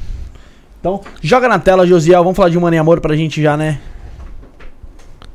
Pode começar? Pode começar. Então é isso aí, galera. Vou falar de Humano e Amor aí. O pessoal gosta muito quando se fala da Humano e Amor. Mandar um abraço já de antemão pro nosso queridão aí, Otávio Leal. Abraço. Um abraço pra ele. A Humano e Amor é uma escola de formação terapêutica e yoga, galera. Essa formação terapêutica dentro da Humano e Amor inclui o Tantra, a astrologia, o reiki, o renascimento, que até é uma técnica de respi- respiração bem interessante que a gente acabou de falar aqui É, agora há pouco. ela. Xamanismo, psicoterapia, grupos de meditação, Osho e muito mais. Vamos falar sobre formação terapêutica, galera. O que é uma formação terapêutica? É um, vai ser um curso ali, né, ah, onde você vai estar conhecendo mais sobre ele, ou seja, também sobre você, porque é algo que te interessou. Então vai ser um produto de autoconhecimento e que você vai poder estar trabalhando, oferecendo para outras pessoas e trabalhando em cima desse desse material novo, né, que você acaba aprendendo ali e sendo um profissional dentro dessa área. Então é algo que você ainda pode ganhar a vida trabalhando com a espiritualidade. E todos esses cursos e muito mais que eu falei agora tem lá no Mãe Amor. Tem o site deles também que é www.maneamor.com.br, onde você tem acesso a livros gratuitos, de graça, para você se aprofundar também na espiritualidade. E são livros que são sobre temas como mantras, maituna, meditação, reiki, reiki alternativo e diversos outros temas que eu tenho certeza que você vai adorar. Então, reforçando, para acessar todo o conteúdo www.maneamor.com.br e tem o Instagram arroba otavioleal.maneamor ah, e tem também o arroba humaneamor e para você que quer fazer seu mapa astral com o Otávio Leal são duas horas, duas horas e meia de mapa astral falando sobre sua vida astrológica, é sensacional é através do 11 983660100 para você que tem algum interesse dentro dos cursos também que eu acabei de falar ou quer conhecer mais do Mãe Amor, 11 9 8366 0100, tá bom, gente? 11 9 8366 0100. Um grande abraço pro nosso queridão aí, Otávio Leal. Tem, eu vi aqui do. Eu vou, vou copiar o Felipe. Ele viu do aniversário dele aqui. Eu vi aqui no meu 22 do 11. Tá longe, mas tá perto ao mesmo tempo. Ele falou assim: tá aqui, escrito aqui, né? No dia 22 do 11, entrada é, da Sol em Sagitário, às 11h03. O que significa? Não, porque nesse dia é que o Sol entra em Sagitário, né? É o dia que o Sagitário, que o Sol entra no signo Aham. Sagitário. Então começa a governar o tipo assim, quando você vê o Sol, o Sol ele tá no arquétipo. Sim. Então, por exemplo, por exemplo, se a gente olhar agora, por exemplo, ele deveria estar em Touro, né? Aqui, ó. É, deixa eu ver aqui, maio. Aqui, ó, tá aqui, ó. Que dia é hoje? 13. 13 de 13 de Maio. maio. Cinco. Tá vendo aqui? Aí Aham. olha, aqui o Sol vai entrar em Gêmeos. O Sol aqui entrou em Touro, tá vendo? Uhum. Então tá em Touro por 30 dias, né? Aí significa que quando eu, eu gosto essa coisa do Sol no signo, né? Por exemplo, a gente toma um Sol. A gente toma um Sol, pega só o Sol. Mas pensa nisso, o Sol tá em Touro, então esse Sol, por exemplo, o Sol você- é, uma, é uma brincadeira, que é uma, uma simpatia que eu faço, que eu acho muito legal. Que, tipo assim, poucas pessoas pensam que o Sol ele emana a energia do arquétipo que ele tá, né? Uhum. Então, por exemplo, se eu tomo um banho de sol, tomar banho de sol esse mês, dá mais dinheiro, entendeu? Porque é Pô, touro, né? bom. Entendeu? Então, tipo assim, se você tomar banho de sol no mês que ele tá em touro, toma bastante banho de sol, você, você recebe a energia de touro. Sim. Se você toma banho de sol quando tem gêmeos, você recebe a energia de gêmeos. Então, de acordo com a energia que ele tá, o sol, ele, o, o comando dele, então assim, tipo, para todos nós, o comando, né, ele, ele, ele vai ser igual. Mas quanto mais você fica, fica vendo o, o- porque assim, quando a gente fica dentro de casa, a gente pega menos essa influência. Por isso que para pegar influência tem que estar fora. Então, tipo, é muito bom tomar banho de sol, e quando a gente fala assim, as conexões com as luas, eu gosto de, de olhar de, de lá fora, olhar, se conectar com o céu. Sempre falo, conexão com sol e lua é lá fora, não é aqui dentro, tem que sair fora. Tem que sair, tem que Tem que sair. realmente tomar o banho de lua ali também. É. Ô, ô, e Stefano, no não é caso esse de. negócio de, de pensar que o sol ele tem uma tipo, tipo, uma coisa uma coisa muito que a gente não dá valor porque Sim. é de graça, né? É A gente não dá valor porque é de graça, mas é lá. E assim, o sol ele tá mudando. Então, uma, teve uma brincadeira que eu, que eu teve uma ideia engraçada. Sabe aquela brincadeira de criança? que Você pega uma lente e você com o sol e você queima. Sim.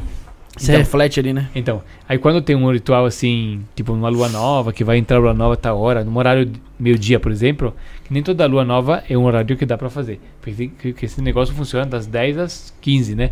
O sol tem que estar bem alto, né? Mas imaginamos que temos um momento que é o primeiro dia que o sol entrou em tal arquétipo, ou eu acredito que aquele arquétipo é muito bom pra mim. Aí, por exemplo, eu fiz de Ares, porque Ares eu queria ativar. Aí eu peguei e eu fiquei, tipo, escrevi, escrevi, escrevi, peguei uma placa de madeira e comecei a fazer uma escrita usa, usando a queima do sol. Caraca. Tipo, eu, eu, eu, eu queimei Sim. e escrevi lá, fiz uma assinatura, fiz um negócio lá, e aí eu fiquei de lembrança. E, tipo, se você for pensar, é a única forma que você tem de fixar, Capturar ali. né? capturar o sol na madeira. É E- verdade. E ficou capturado. Sim, é verdade. Eu achei, tipo, aí você fala assim, tá aí, o que que eu faço com isso? Nada demais, mas é uma- Guarda. Guarda, Guarda tipo, de uma, le- lembrança, uma pô. lembrança daquele momento, tipo, Sim. tá gravado ali, né? Não é- E nesse caso, ô, ô, ô, Stefano, no, no, do dia 22 do, do, do 11, né? Que é o novembro, aniversário- mais que é do- novembro aí. que é aniversário do Bruno, tem um horário ali que o sol começa a, a ativar, Sol né? em Sagitário, 11h03 da manhã. Então, no caso ali, se você tomar um sol ali das 10 da manhã a 1 da tarde, você vai, você vai ativar duas, dois no mesmo dia? Mas na verdade, eu sempre falo, né? Que eu, eu coloco horário porque, porque as pessoas pedem isso, né? Mas na verdade, assim, é, o- os signos e o Sol têm magnetismo. Então, por exemplo, uma vez que o Sol já está indo para. Por exemplo, o, o- quando o Sol entrou em, em, em touro, por exemplo, tal de maio, está mais forte no começo. Quanto mais se aproxima de gêmeos, já está ficando no final. Sim. Então, tipo, e outra coisa, 24 horas, 24 horas depois, por exemplo, como, é como a lua nova, né? Às vezes é a pessoa quer fazer um ritual de lua nova, né? A lua nova é às aqui 22 e 39, né? Pode ser 22 e 39, não é que você, você, não é que você, tem que estar acordado aquele horário para fazer o ritual, obrigatoriamente. Tipo, 24 horas antes e 24 horas depois, a energia daquilo já, Já tá é forte ar. ali já. É, entendeu? E, Stefano, existe alquimia para prosperidade? É, sim, mas no sentido que, por exemplo, uma das técnicas que eu uso para melhorar a prosperidade da pessoa é ajudá-la a, a- a fazer fluir primeiro os quatro elementos. Então, por exemplo, Se uma pessoa não tem os quatro elementos funcionando, ela não vai conectar com os quatro elementos. Os quatro elementos são necessários para a gente poder fluir a vida, né? A roda Uhum. da vida não flui, né? Agora, por exemplo, uma coisa que eu falo muito da prosperidade é todo mundo está acostumado, é, tipo assim, às vezes tem ambientes que eu falo isso que é, que é quando eu falo parece que eu sou um ET, né? Quando eu falo isso, né? É, mas tipo assim, quando a gente, muita gente acha que prosperidade é ganhar dinheiro, né? E as pessoas vão atrás do dinheiro como como, como primeiro objetivo, né? Tipo, eu falo que assim, pode parecer forte o que eu vou falar, né? Mas por exemplo, quando você tem muita gente que assim, apenas apenas diz assim, não, eu não só não vou ganhar de forma ilegal Aham. e sem me prostituir o meu corpo, né? só que se você faz uma coisa que você não gosta e faz só por dinheiro, você se prostitui também. Sim. Então, se eu É. estou numa empresa, eu odeio aquela empresa, mas estou lá só pelo dinheiro, você é um prostituto daquela empresa. É verdade. Porque você está usando a coisa mais. O que, o que, por que, que a gente fala da prostituição? Porque a pessoa usa uma coisa sagrada, que é o corpo, a sexualidade, para vender, né? Que é uma coisa que deve ser usada para um outro objetivo, né?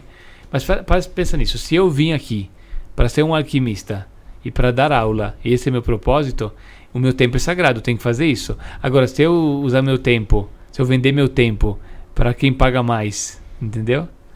Tipo, eu poderia ter feito um monte de escolhas para fazer muito mais dinheiro do que eu faço hoje, né? Entendeu? Você já tá se vendendo. Mas eu teria me vendendo, eu estaria triste, né? Estaria triste, Então não teria, estaria, de repente, não estaria com dinheiro no equilibrado, não teria se banco, encontrado. eu teria com dinheiro no banco, mas não teria próspero. Então, tipo assim, tem muita gente que tem dinheiro, mas eh, tudo bem, tem dinheiro, pode construir uma casa, pode ter um Ferrari, mas a pessoa não tá feliz. Tá infeliz, né? É, É. é- é que as pessoas têm uma visão das- da prosperidade mais pro lado financeiro mesmo, não, não emocional. E... Eu acredito que assim, dos ricos, eu acho que dos ricos, assim, das pessoas ricas no Brasil, é, eu, eu, eu, eu, eu gosto muito dessa percentuagem, né? Qualquer pessoa que você faz, sempre é 90 a 10, né? Então, assim, Ah, 90 provavelmente são, são pessoas assim meio perdidas. 10 eh, são ricos que focaram no propósito, encontraram, né? Mas a maioria foi atrás do dinheiro, né? Aí fica preso, né?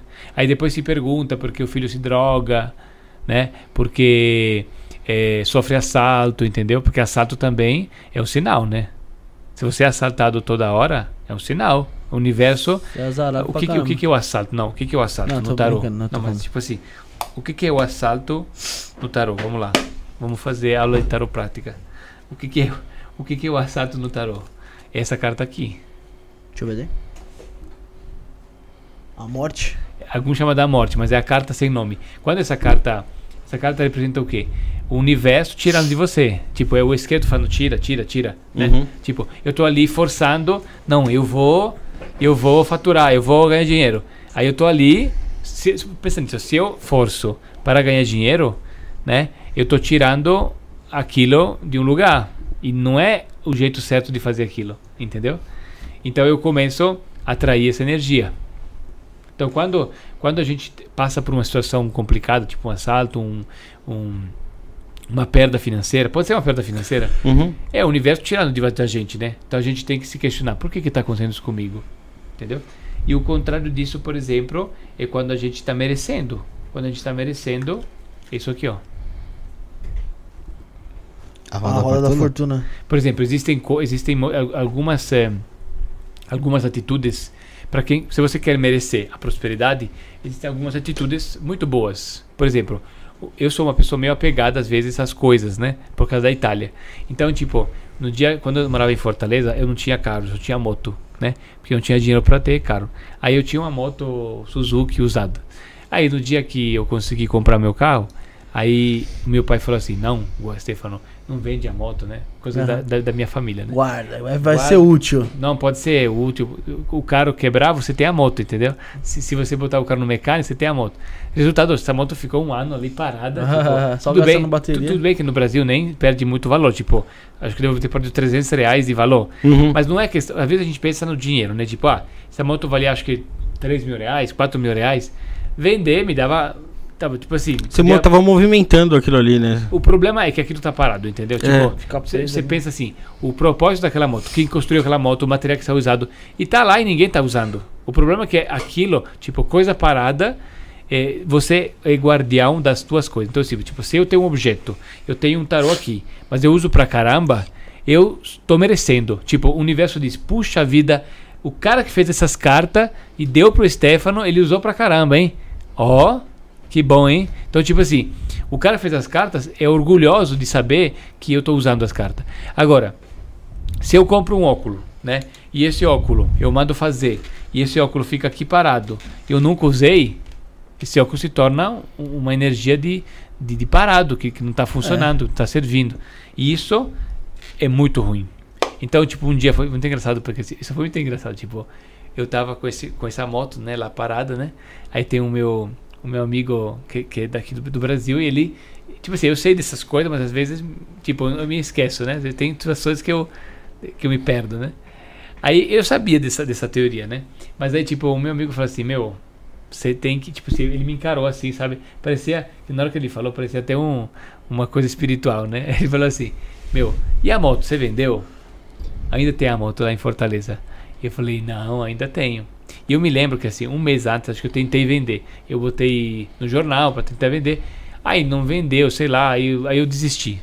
Ah, vou ficar com a moto. Deixa aí. Aí na hora que ele falou assim, você precisa vender essa moto, hein? Se- Você que você não precisa do dinheiro, você tem que vender essa moto. E, tipo, ele botou um, um foco assim, ele, ele insistiu, sabe? Sim. Uhum. Que eu tinha que vender a moto. E ele falou, você vai ter que vender a moto por quê? Para poder fluir as suas coisas, você não pode ter essas coisas. Então, venda isso logo. Não, não importa que você não precisa, venda.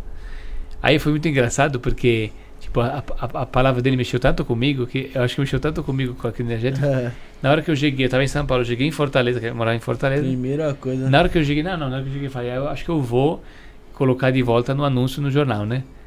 Você acredita que antes que eu faça um jornal, me liga, me liga um, tele, um telefone e fala assim, eu vi anúncio no jornal de uma moto, tal, tal. Eu falei assim, mas que é o seu jornal? Não, eu peguei no lixo, um jornal de um mês atrás.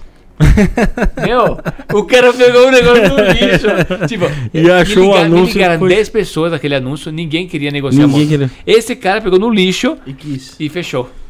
Aí você falou, é tua. Só que também assim, tipo, tinha essa aquela, aquela tinha aquela coisa também, né? Tipo, quando eu negociei da outra vez, eu tava mais assim. Então acho que não, me- não me lembro, talvez eu queria um pouco mais, né? Aí coisa que eu falei, tipo, pode levar. Vamos fazer. Tá bom, leva. Tava mais flexível? Leva, leva aqui pra mim, daí já, já, não, já não tem. Ô, Bruno, Oi, ah, pega a lâmpada lá. tá na caixa aí. Ah, tá, a caixa, então abra a caixa, Rafael. Pega a lâmpada aí. Ritualzinho final aqui do programa aqui, a gente temos um ritual Novo, também, novo, mano. novo, novo. Novo, é novo, é novo. Aí você Stefano. reaproveitando porque a gente é sustentável. Tem que dar uma polida aqui na, Na lâmpada. na lâmpada. Acho que um bom veja. Stefano, seguinte, antes da gente terminar o programa agora, começou o programa passado, essa gracinha aqui. Vamos ver até onde a gente leva, né? É, você vai pegar a lâmpada, vai esfregar e vai fazer um desejo aí pro mundo, pra você, Pro pro que universo. você desejar. E vai falar no microfone aí, qual que é teu desejo. Não, não entendi. Você vai pegar a lâmpada, conhece a história da, da, Sim, sim, da sim. lâmpada mágica? Eu não entendi a, su- a última parte. Você falou que eu tenho que fazer um desejo. É, aí você vai falar. Aí o teu desejo quando você. O desejo que você fez pra, pra o gênio da lâmpada. É, Ah, tá. Então eu, eu, eu, eu faço assim Ah, você e. faz um desejo aí. eu Então, falo. É. Aí o que você quiser. Pode ser desde o. Porra, espero. Sei lá, cara, que o Palmeiras seja rebaixado, sabe? Até paz mundial, sei lá, o que você quiser. Enquanto, enquanto ele vai. é seu. Vamos dar um tempo pra ele pensar Tá. então. Enquanto isso, suas considerações finais, Rafael? É, agradecer a todo mundo que acompanhou a gente aí hoje, que interagiu, e agradecer principalmente ao Stefano. É, trouxe aí os conhecimentos da alquimia aqui pra gente que a gente não tinha tratado aqui ainda em 340 programas. Ó. É. Agradecer ao Stefano aí que bateu um papo super legal com a gente, todo mundo que acompanhou nessa, nesse sabadão aí. Deixar um abraço especial pra minha mames. Feliz Dia das Mães adiantado e para todas as mães que acompanham a gente aí, certo, Fefe? Feliz Dia das Mães pras mães. É né? isso aí, pra todas as mães aí, feliz dia das mães, Bruno. É. O Quer que Rafael o, falou? o Stefano faz o. Sim, quero. Já Vai pensou, Stefano? Então, Perfeito. pode pegar aí, esfrega aí, foca bem. Pra Josiel. Sara também, né? É lógico, feliz dia das mães. Eu tenho assim. Obrigada, de. E também para as mães de pet também, mano. Não só para as mães Mãe de de gente. pet. Todo mundo que se considera como mãe, feliz dia das mães aí. Então eu tô esfregando aqui. Nunca esfreguei essa, uma lâmpada. Lâmpada é a de mesmo, hein? Tô esfregando aqui, eu, eu desejo que as pessoas, né, se conectem cada mais, cada mais, mais forte com seu propósito de vida, né, e, e que as pessoas vivam esse propósito, se realizem no propósito e consigam sair eh, das, eh, das prisões, né, da, do ego da matéria e consigam ser felizes e não serem corrompidas por outros desejos que não vão levar a, ao propósito maior de cada um. É isso aí. Obrigado, Stefano. Obrigado pela presença. Obrigado por trazer um pouco do conhecimento aí que você adquiriu e tá passando pro pessoal aí. E espero que tenha gostado também. Né? Agradecer todo o pessoal que esteve conosco, quem assistiu. Quem assistiu aqui ao vivo com a gente, quem está assistindo depois, é, obrigado por estar conosco. Você quer que o programa continue, quer que o programa permaneça, ajude a gente com o Pix. A chave é o 11 97764 7222. Beneficiário Felipe Torres, 11 97764 7222. Qualquer valor já vai ser, meu, vai ajudar a gente bastante. E você que está assistindo off, ou seja, está assistindo depois, pode ajudar também, tá? A gente vai ficar muito feliz aí com a sua ajuda, tá bom? É, é isso então, obrigado, Stefano. O Instagram dele já coloquei aí no chat. Já no pessoal. Instagram, Stefano Grade Alquimia. É, o pessoal pode seguir ele lá, tem os cursos que ele, que ele oferece lá. É, você consegue também ter um conteúdo gratuito que ele passa lá também. Então, assim, tem muita coisa legal, muita coisa interessante para você entrar em, entrar em contato com ele. Tem o seu site também, né? stefanograde.com.br, .com.br. né?